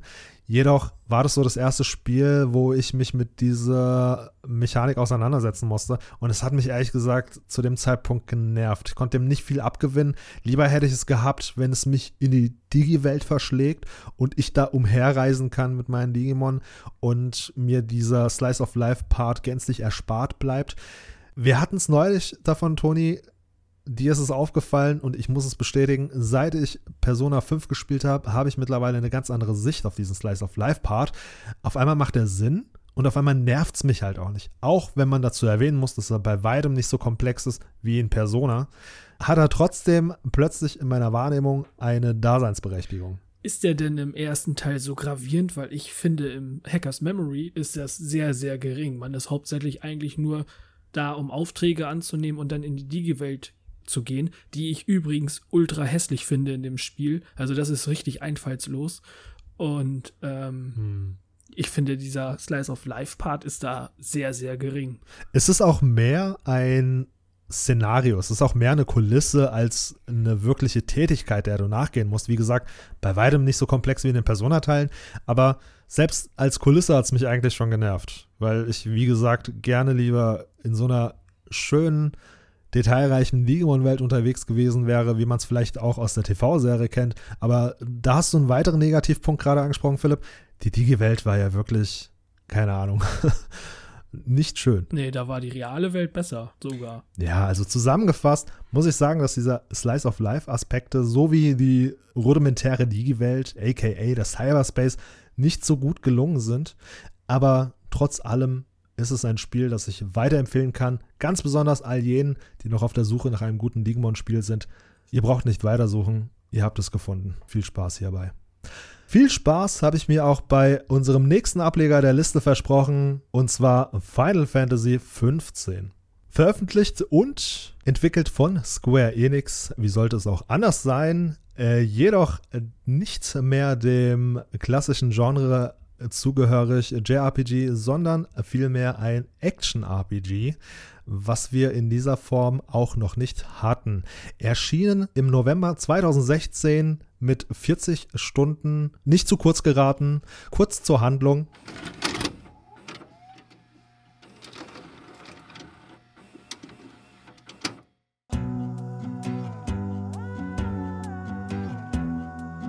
Als eines Tages ein Friedensvertrag zwischen den Königreichen Lucis und Niflheim unterzeichnet werden soll, nutzt Idola Eldercapt, der Herrscher von Niflheim, diese Gelegenheit, um die magische Barriere Insomnias auszuschalten, so dass seine Armee die Stadt angreifen und den Kristall der Stadt in seine Gewalt bringen kann. König Regis Kelum von Lucis wird bei dem Angriff ermordet und auch sein Sohn Noctis Lucis Kelum, als auch eine junge Frau namens Luna Freya Nox Fleuret von Tenebrae werden für tot erklärt. Tatsächlich gelang es Luna jedoch, ins Exil nach Altissia zu fliehen. Im Gegensatz zum Königshaus von Tenebrae wohnte Noctis dem Ereignis nicht bei. Er verließ Insomnia zuvor gemeinsam mit seinem königlichen Berater Ignis Dupeo Cynthia, seinem Leibwächter Gladius Amicitia und seinem Kindheitsfreund Prompto Argentum. Der Grund dafür ist zu dieser Zeit unbekannt. Dementsprechend ist auch der Bericht über Noctis Ableben falsch. Allerdings sind die imperialen Truppen auf der Suche nach ihm.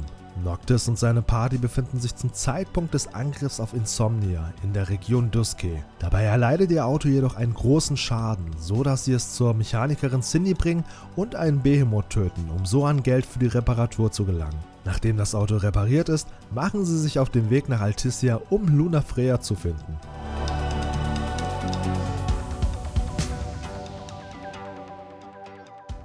Das ist der Beginn einer sehr vielversprechenden Reise mit einer Truppe, wie wir sie zuvor noch nie zu Gesicht bekommen haben. Die, muss ich ehrlich gestehen, mich stellenweise eher an eine Boyband erinnert hat, als an eine kampferprobte Truppe. Wer hatte das Vergnügen und die Ehre, Final Fantasy XV zu erkunden? Ich wiederhole mich jetzt leider, aber ich habe seit Final Fantasy X kein Final Fantasy mehr gespielt. Ähm, also ich habe es gespielt. Oh, Überraschung. Ähm, äh, ich habe ähm, diesen Film Kingsglaive Final Fantasy 15, den habe ich gesehen und das war für mich Indikator, eine PlayStation 4 zu kaufen mit dem Final Fantasy 15 Spiel. Es war eigentlich die beste Werbung, die das Spiel machen konnte. und was ich ein bisschen schade fand, war, ähm, ich hätte gerne den einen oder anderen Charakter aus der aus dem Kingsglaive-Film gerne sofort im ersten ohne DLC vollgestopften Final Fantasy 15 gehabt. Ähm, ja, aber wie lange hat man nicht auf Final Fantasy 15 gewartet? Es war ja äh, die Verus 13, die äh, das erste Mal so auf Noctis aufmerksam gemacht hat.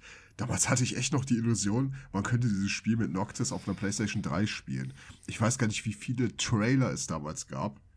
und der gab es auf der PlayStation 4. Und ich habe mich erst dagegen gesträubt und sie haben ja das Universum doch noch sehr, sehr umfangreich gestaltet. Und äh, letztendlich bin ich doch ganz froh, dass sie es auf die PS4 gebracht haben im Nachhinein. Ich finde, und ich weiß, dass ich mir mit dieser Aussage nicht viele Freunde mache, aber ich finde Final Fantasy XV ist eins der besten Final Fantasy Spiele, die es gibt. Steinigt ihn! Entschuldigung. Huch, wo kam das denn jetzt her? Ey, komm schon. Ich meine, guck dir an, wie offen die Spielwelt ist. Guck das DLC, wo du deinen eigenen Charakter hast. Es gibt nicht viel mehr Dinge, die ich für ein Final Fantasy Spiel haben möchte. Und ja, du hast recht. Ähm, das Setting der Charaktere ist etwas einseitig. Die eine oder andere Frau als festes äh, Mitglied der Party wäre nicht verkehrt gewesen. Aber ich mochte die offene Spielwelt. Ich mochte die offene Spielwelt, die Grafik. Also ich bin, sonst bin ich nicht so, so ein Grafik-Enthusiast, äh, aber bei diesem Spiel, alter Schwede, fand ich das großartig. Das war auf jeden Fall eine der großen Stärken. Und Final Fantasy 15 entgegen des ähm, Geschreis aus dem Hintergrund, woher das jetzt auch immer gekommen sein mag. Ich glaube, auch derjenige findet Final Fantasy 15 nicht verkehrt. Jedoch, wie du schon angedeutet hast, den großen Leitweg von Final Fantasy Versus 13, wie es damals 2011 oder 2012, als es das erste Mal angekündigt wurde, ich glaube 2011 war das, ist dann doch ein ziemlich langer gewesen und die Fans mussten lange vor sich hin brodeln, bevor sie das Spiel dann irgendwann zu Gesicht bekamen. Etliche Trailer, diverse Namensänderungen. Später kam dann Final Fantasy 15 schließlich 2016 raus. Man spricht im Allgemeinen immer über sechs Jahre, glaube ich, Entwicklungszeit. Dementsprechend 2010 muss es das erste Mal gewesen sein, als sie es angekündigt haben. In welchem Zusammenhang das jetzt mit Final Fantasy 13 stand, hat sich mir damals nicht erschlossen, aber ich glaube, da ging es vielen so. Es war wohl schlichtweg nur die Welt gewesen. Also es sollte wohl dieselbe Welt sein, in der das Ganze spielen würde. So hatten sie es zumindest, denke ich, geplant bei der Konzeption damals. Aber schon beim Trailer eigentlich ist mir sofort bewusst geworden, das ist dann doch etwas gänzlich anderes als das, was man aus Final Fantasy 13 kennt. Deswegen ich habe diesen Zusammenhang nie verstanden. Hat sich ja dann später auch bestätigt, dass da kein wirklicher Zusammenhang besteht, indem sie es halt kurzerhand komplett umbenannt haben. Aber lassen wir mal die lange Entwicklungszeit außen vor, das will ich Ihnen nicht nachtragen. Das kann ja auch durchaus was Gutes sein, im Falle von Final Fantasy 15 allerdings nicht unbedingt, muss ich gestehen eines meiner größten Kritikpunkte ist, wenn es mir auch zu Beginn Spaß gemacht hat und ich bei weitem besser damit auskam als viele meiner Freunde, ist das Kampfsystem. Ich finde, das Kampfsystem war nicht durchgereift. Ich weiß, was sie sich dabei gedacht haben und ich stehe zu der Meinung, dass das, was sie sich dabei gedacht haben, in vollendeter Form in Final Fantasy VII Remake zum Einsatz kommt, gekommen ist aber das Kampfsystem in Final Fantasy XV wirkte stellenweise sehr roh, halbgar und ich weiß, wie flüssig es sein sollte, aber in der Praxis hat das nicht funktioniert, was sie geplant haben. Es ließ sich nicht umsetzen. Ich fand's cool, dass du Echtzeitkämpfe hattest. Das hattest du ja zuvor auch noch in keinem anderen Ableger. Und ich fand's auch cool, dass du vermeintlich dynamisch kämpfen konntest. Aber dabei ist so viel von der Übersicht flöten gegangen. Ich weiß noch genau, wie unübersichtlich der Kampf werden konnte und das ziemlich schnell. Und man musste sich nicht selten aus einem Kampf in irgendeine sichere Ecke fliehen, aus der man sich neu planen konnte, seine, seine nächsten Schritte neu planen konnte. Und ich finde es schade, was, was das mit dem Kampfsystem angeht. Obgleich ich es doch sehr erfrischend fand, recht frei rumzulaufen und zu kämpfen, fand ich es zu hektisch, ehrlich gesagt. Also diese ganzen Teleportationen und sonst was, ja, das war cool, aber wie du schon gesagt hast, also es sah im Film wesentlich, wesentlich ausgereifter aus, als, als es die Spielmechanik nachher hergegeben hat.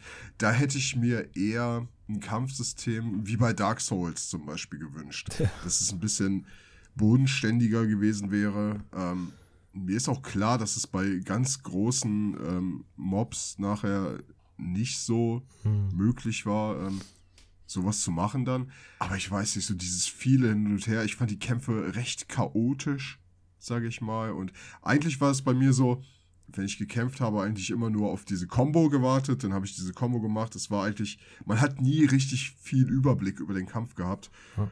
Und das war schade. Ich, es gab so ein Tutorial am Anfang des Spiels, wo sich das Kampfsystem noch ganz anders angefühlt hat als nachher im, im Spiel tatsächlich. Ähm, das mit den Königswaffen fand ich recht gelungen. Sagt ja jetzt beide, dass das Kampfsystem sehr chaotisch und unübersichtlich ist. Und dennoch würdet ihr sagen, dass es eines der besten Final Fantasies ist, weil es ist ja, also die Kämpfe sind ja ein großer Bestandteil dieses Spiels. Hey, zieh mich da nicht mit rein, das war Tonys Aussage. ja, ähm, ich sage chaotisch. Ich sage aber nicht, dass es, dass es deswegen super schlecht ist. Also. Nee, war es auch nicht. Und das Kampfsystem per se war auch nicht schlecht. Ne? So ist es nicht. Es ist, ich, ich bin auch recht genügsam mit Kampfsystemen, aber das Spiel war eigentlich so facettenreich. Es hatte Dialoge zwischendurch. Du konntest irgendwann mit dem, mit dem Auto rumcruisen und das war so, sie haben viele Elemente aus bisherigen Final Fantasy Teilen genommen, die sie da perfektioniert haben. Und ähm, gleichermaßen haben sie einige Elemente gedroppt und fallen gelassen. Aber du hattest zum Beispiel auch wieder einen Chocobo. Du kannst auf einen Chocobo reiten. Weißt du, so ganz elementare Sachen. Mit einem Chocobo in der Open World. Ich finde, das ist das große Stichwort in der Open World. Wann hattest du das jemals? In Final Fantasy bis dato noch nie. Chocobo auf offenen, weiten, grünen Steppen, über Berge konntest. Diese offene Spielewelt war wirklich so unheimlich durchstrukturiert, so detailverliebt, so wunderschön anzusehen. Und das hat so viel Stimmung gemacht, fand ich einfach. Und ich glaube, soweit habe ich nicht gespielt, aber später konntest du ja dein Auto auch so umrüsten, dass du dann auch ähm, landeinwärts fahren konntest. Ich glaube, mit dem Regalia landeinwärts fahren, das ist, glaube ich, das haben sie irgendwann mit einem Update gemacht. Ganz am Anfang ging das noch nicht. Genau. Aber was du machen konntest, du konntest den von Cindy irgendwann so umbauen lassen, dass das Ding fliegen konnte. Und stimmt. Holy ja. shit, war das cool. Also generell Regalia fahren, muss ich sagen, das war einer der Teile im Spiel, die ich sehr, sehr ausgiebig gemacht habe. Ähm, ich habe manchmal bin ich nur rumgefahren und habe Screenshots gemacht, weil es einfach mega schön war. Dann auch diese ganzen Zwischengespräche und sowas mit Prompto, der die ganze Zeit irgendwie fotografieren wollte und Ignis seine manchmal recht zynischen Kommentare. Also ich fand auch die Charaktere großartig. Ich habe auch den Anime gesehen. Es gab ja auch ein Anime zu Final Fantasy 15 und es gab ein klassisches Side-Scrolling ich will gar nicht sagen RPG, es war, war schon fast mehr, fast mehr ein Beat'em Up. Da lag doch so ein bisschen der Hund begraben, fand ich. Ja. Diese Konzeption von Final Fantasy 15, weil sie haben von Anfang an gesagt, das war eigentlich Misserfolg mit Ankündigung. Sie haben am Anfang schon gesagt, dass sie ein äh, großes Franchise um Final Fantasy 15 kreieren wollen. Aber das Verrückte daran ist, dass sie diese Pläne geschmiedet haben, sehr weit im Voraus, noch bevor das Spiel auf dem Markt war. Das heißt, sie haben gar nicht abgewartet. Sie waren sich ihrer Sache eigentlich so sicher mit Final Fantasy 15, dass sie schon für die nächsten zehn Jahre so vorgeplant haben. Was haben sie alles geplant? Diverse Handy-Ableger, sie haben diverse Filme geplant, einen Roman. Ich glaube, insgesamt vier DLCs waren geplant. Man muss dazu sagen, das meiste haben sie umgesetzt. Also es gibt einen Roman dazu, wie du gesagt hast, Anime-Miniserie gibt es, ich glaube aus fünf Teilen bestehend. Es gibt den Film, der sehr gelungen ist und CGI-technisch auf dem neuesten Standard ist. Der ist wirklich sehr, sehr cool. Und äh, ich glaube aber, dass letztendlich von vier geplanten DLCs nur einer rauskam oder zwei maximal.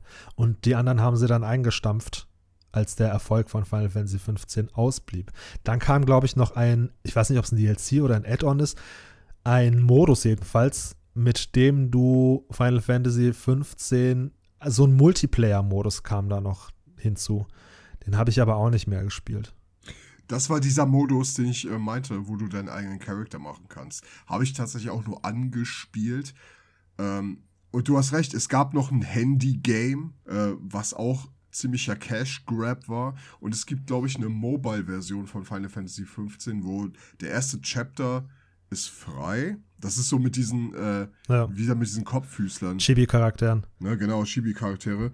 Und ähm, danach musst du bezahlen. Ich glaube, es sind ein paar mehr DLCs rausgekommen, Jengis. Ich glaube, Charakter-Stories gab es einige, aber ich bin mir auch gerade nicht sicher, ob wirklich alle rausgekommen sind. Dazu muss ich aber sagen, das hat mich maximal genervt, dass sie dieses Spiel so gemolken haben. Hier diesen Teil mit, was ich eben erzählen wollte, mit König Regis. Du kannst ja äh, so eine Geschichte erzählen, äh, äh, so eine Geschichte spielen, die König Regis Noctis als Kind erzählt und so. Ähm, das war ich gar nicht so verkehrt aber dann wirklich auf so vielen Plattformen und dieses Handy-Game, was noch mit so einer Schauspielerin da beworben wurde, ja. was überhaupt nichts mit Final Fantasy zu tun hatte, ach, ich weiß nicht. Also, das war ein bisschen zu viel des Guten, finde ich.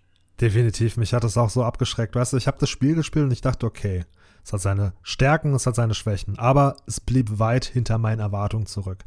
So viel muss ich schon mal sagen.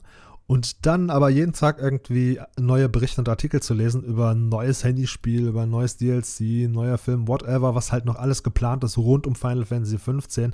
Und natürlich, so wie auch mir war, vielen bewusst, das werden sie niemals realisieren, ähm, weil einfach der Zuspruch fehlt. Das hat mich halt auch übelst abgenervt so. Ich weiß noch, gelesen zu haben, dass sie Final Fantasy 15 mit Final Fantasy 7 verglichen haben, weil sie da ja auch ziemlich viel Merch gemacht haben und eine, eine Welt um diesen Teil herum aufgebaut haben. Und dasselbe hatten sie jetzt vor mit Final Fantasy 15. Und ich muss nur nochmals sagen, wie sicher muss man seiner Sache gewesen sein, dass man so weit im Voraus plant.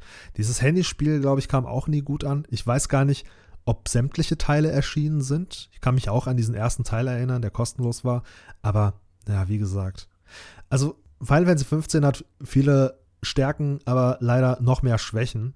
Aber eine der Stärken, wie gesagt, ist die wunderschöne offene Spielewelt. Ich fand auch dieses Quest-Design ziemlich cool.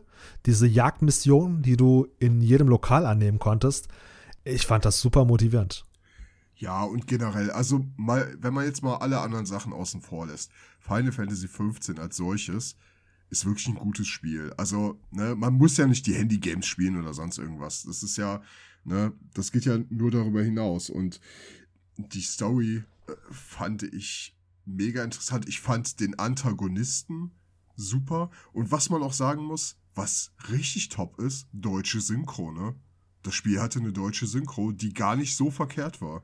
Ja, das stimmt, definitiv. Deutsche Synchro war echt gelungen. Und das ist auch eher eine Seltenheit, wenn man mal ehrlich ist. Ja, und also ich habe sehr, sehr viel Zeit in diesem Spiel verbracht. Ich habe ich habe Flexen an dieser Stelle Platin geholt.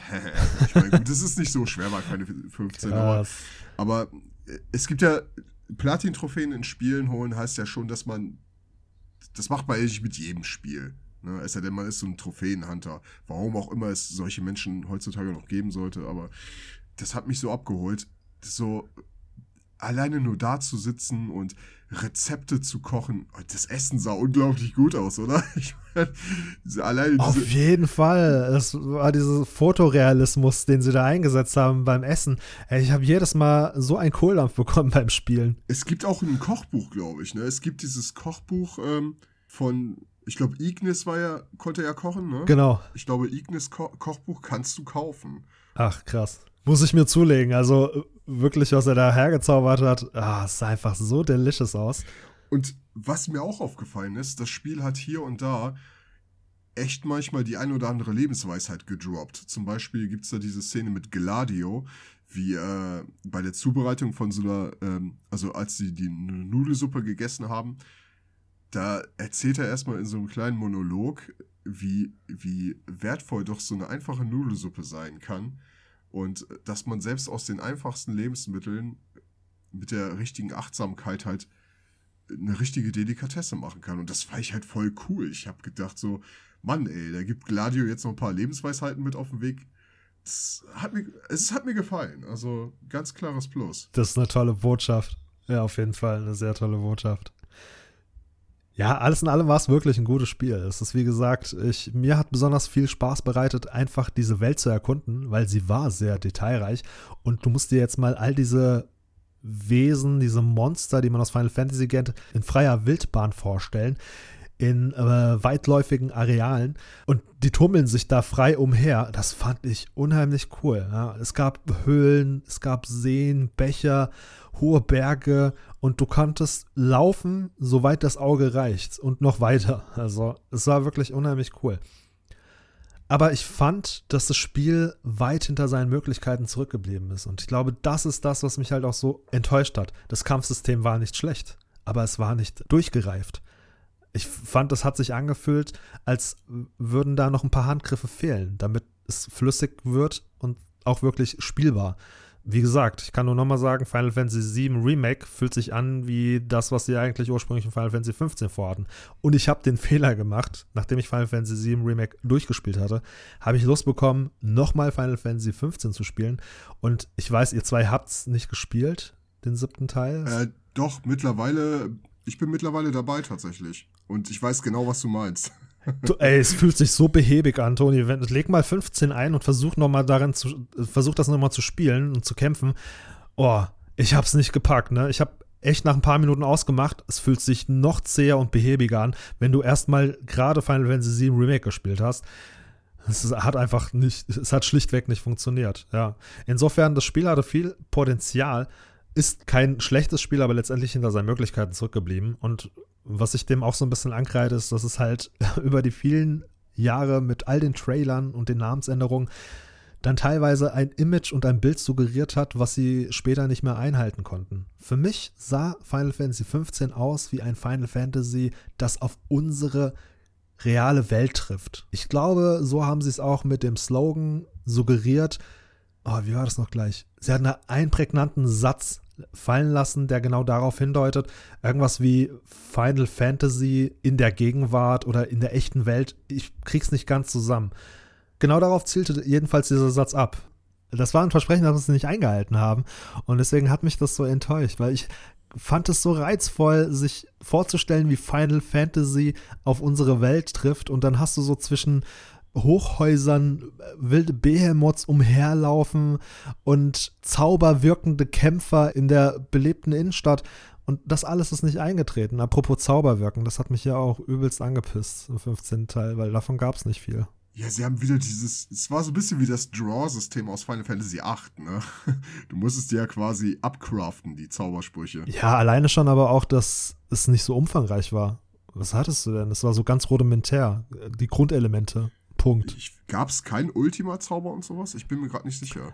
Ich meine nicht. Das war so eines der Dinge, die mir sauer aufstießen. Könnte sein, dass ich das falsch in Erinnerung habe, deswegen, das ist jetzt gerade mit Vorsicht zu genießen. Aber ich meine mich zu erinnern, dass die äh, lediglich diese Elementarzauber hatten.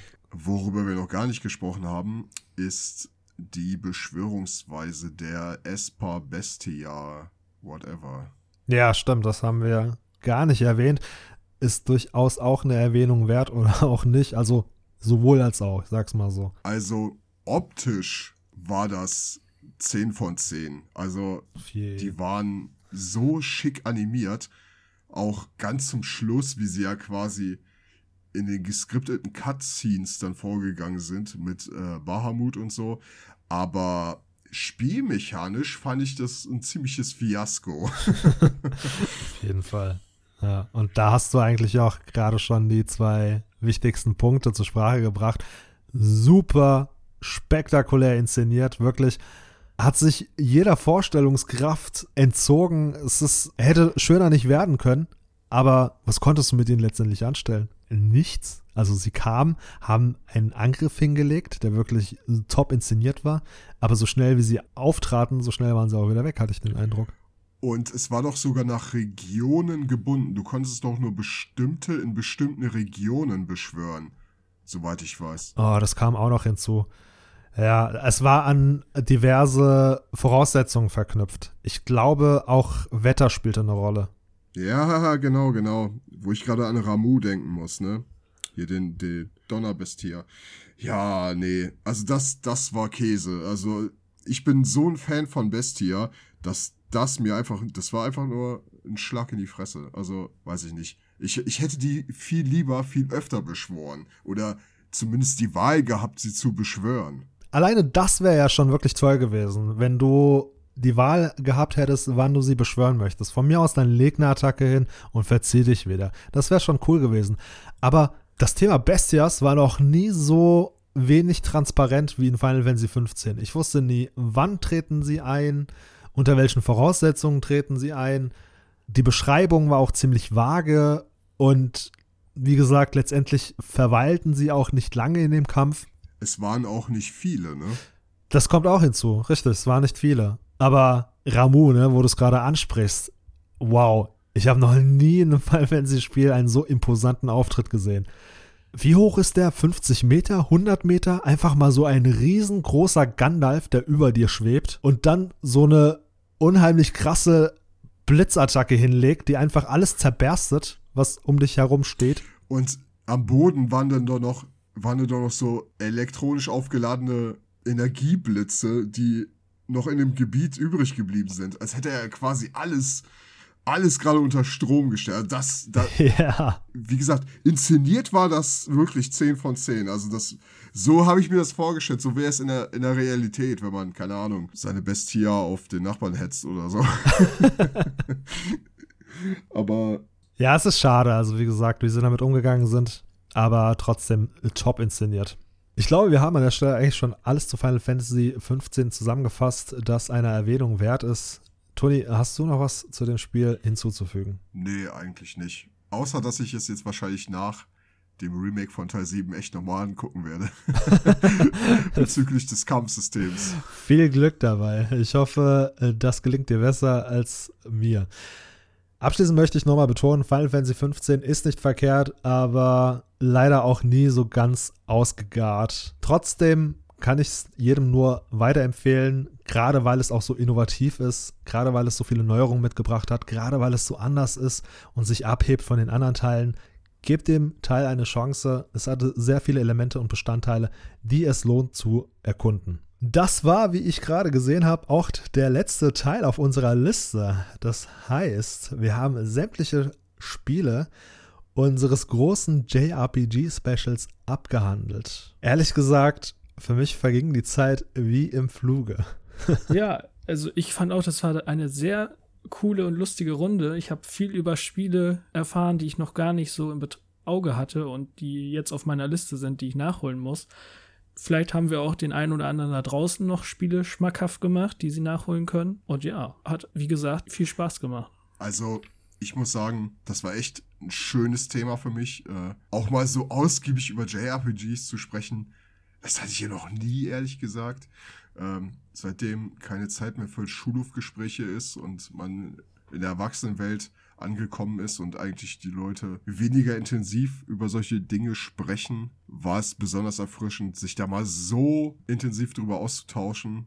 Auch gerade mit euch, wo ihr auch einige Spiele gespielt habt, die ich die ich nur so am Rande mitbekommen habe. Und ja, ich muss sagen, das, das hat mir jetzt nochmal echt Auftrieb gegeben, ähm, demnächst auch die ein oder andere ältere Konsole nochmal zu entstauben und einfach mal wieder einen klassischen Titel einzulegen. Mich würde aber vor allem interessieren, was die Community so, ähm, was die so spielen an JRPGs. Vielleicht können wir da ja mal irgendwie demnächst so einen kleinen, ähm, äh, so eine kleine Instagram-Umfrage machen. Ich glaube, das, das wäre ganz interessant. Und ja, ich glaube, wenn die, wenn die Zuhörer bis zur Folge 5 jetzt durchgehalten haben, vielleicht äh, finden sie dann ja auch die Motivation, ähm, das eine oder andere Wort dazu fallen zu lassen. Vielleicht sogar ein paar kleine geheime Perlen, äh, die wir noch gar nicht besprochen haben, die wir noch gar nicht kennen. Wer weiß, wer weiß. Aber in diesem Sinne, vielen, vielen Dank für den Austausch, Jungs, und es war mir mal wieder eine Freude. Auch ich möchte nochmal herzlich die Community dazu einladen, ihre Meinung auf Instagram Kunst zu tun. Es waren viele Spiele dabei, hauptsächlich unsere favorisierten. Und uns würde an der Stelle, wie Toni gesagt hat, auch interessieren, was wäre denn so eure Wahl? bei der Gelegenheit würde ich gerne noch eine letzte Frage in den Raum werfen. Jungs, was ist jeweils euer nächstes JRPG, dem ihr euch widmen werdet? Also aktuell spiele ich gerade Tales of Vesperia auf der PS4 und zeitgleich Suikoden 5. Eigentlich noch Final Fantasy 9, aber das lasse ich jetzt erstmal ein bisschen weiter hinten. Das spiele ich dann wahrscheinlich, wenn ich es durch habe. Und ich habe noch äh, Trials of Mana, was ich auch noch spielen muss. Also, da ich derzeit noch sehr beschäftigt bin mit Persona 5 sowie den anderen Persona-Teilen, ähm, ja, gut, Dark Souls ist jetzt kein JRPG als solches, aber auch da verliere ich mich. Aber was ich von euch so mitgenommen habe, was mich sehr inspiriert hat, war doch ganz zuletzt ähm, Dragon Quest 11. Das klingt sehr, sehr vielversprechend und ich meine, es ist auch eins dieser Games, die ich in der Hand hatte und wieder hingelegt habe. Das mache ich zweimal noch und beim dritten Mal kaufe ich es dann meistens. Ja, ihr habt mir einen Impuls gegeben. Naja, und natürlich äh, Chrono Trigger, wo wir ganz am Anfang drüber gesprochen haben das muss auch definitiv gespielt werden und das wäre jetzt so auf meiner Liste. Mir geht es da so ähnlich wie auch dir, Toni. Ich habe einiges mitnehmen können, das meine Neugierde geweckt hat. Ich werde mich auch einigem nochmal widmen, entgegen dessen, was ich zuvor gesagt habe. Möchte ich nochmal in Final Fantasy 15 hineinschauen, alleine schon um zu gucken, was update-technisch da passiert ist. Und ich habe ins Auge gefasst, aktuell auf der Switch Xenoblade Chronicles 2. Ein sehr gutes Spiel, wie man häufig hört. Und ich kann es nur bestätigen, mein Ersteindruck ist, das Spiel hat viele Vorzüge, die es jetzt zu erkunden gilt. Das ist meine kleine, relativ knappe Liste, aber ich denke, das ist ein gutes Abschlusswort für eine wirklich sehr interessante und schöne Reise mit euch Jungs. Es ist ein Bedürfnis, das mir lange auf der Seele brannte, mich in dem Ausmaß meinem absoluten Lieblingsgenre zu widmen und ich bin froh, dass ich diese Gelegenheit nun mit euch bekam.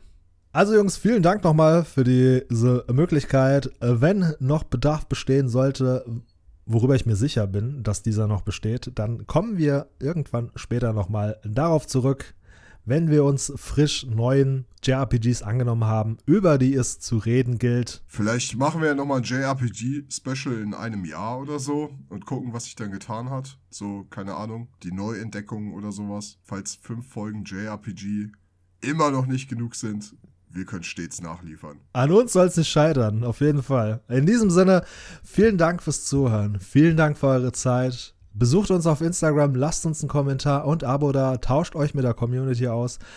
Ich hoffe, ihr hört uns auch beim nächsten Mal wieder zu. Ich sage Tschüss und bis zum nächsten Mal. Tschüss. Tschüss.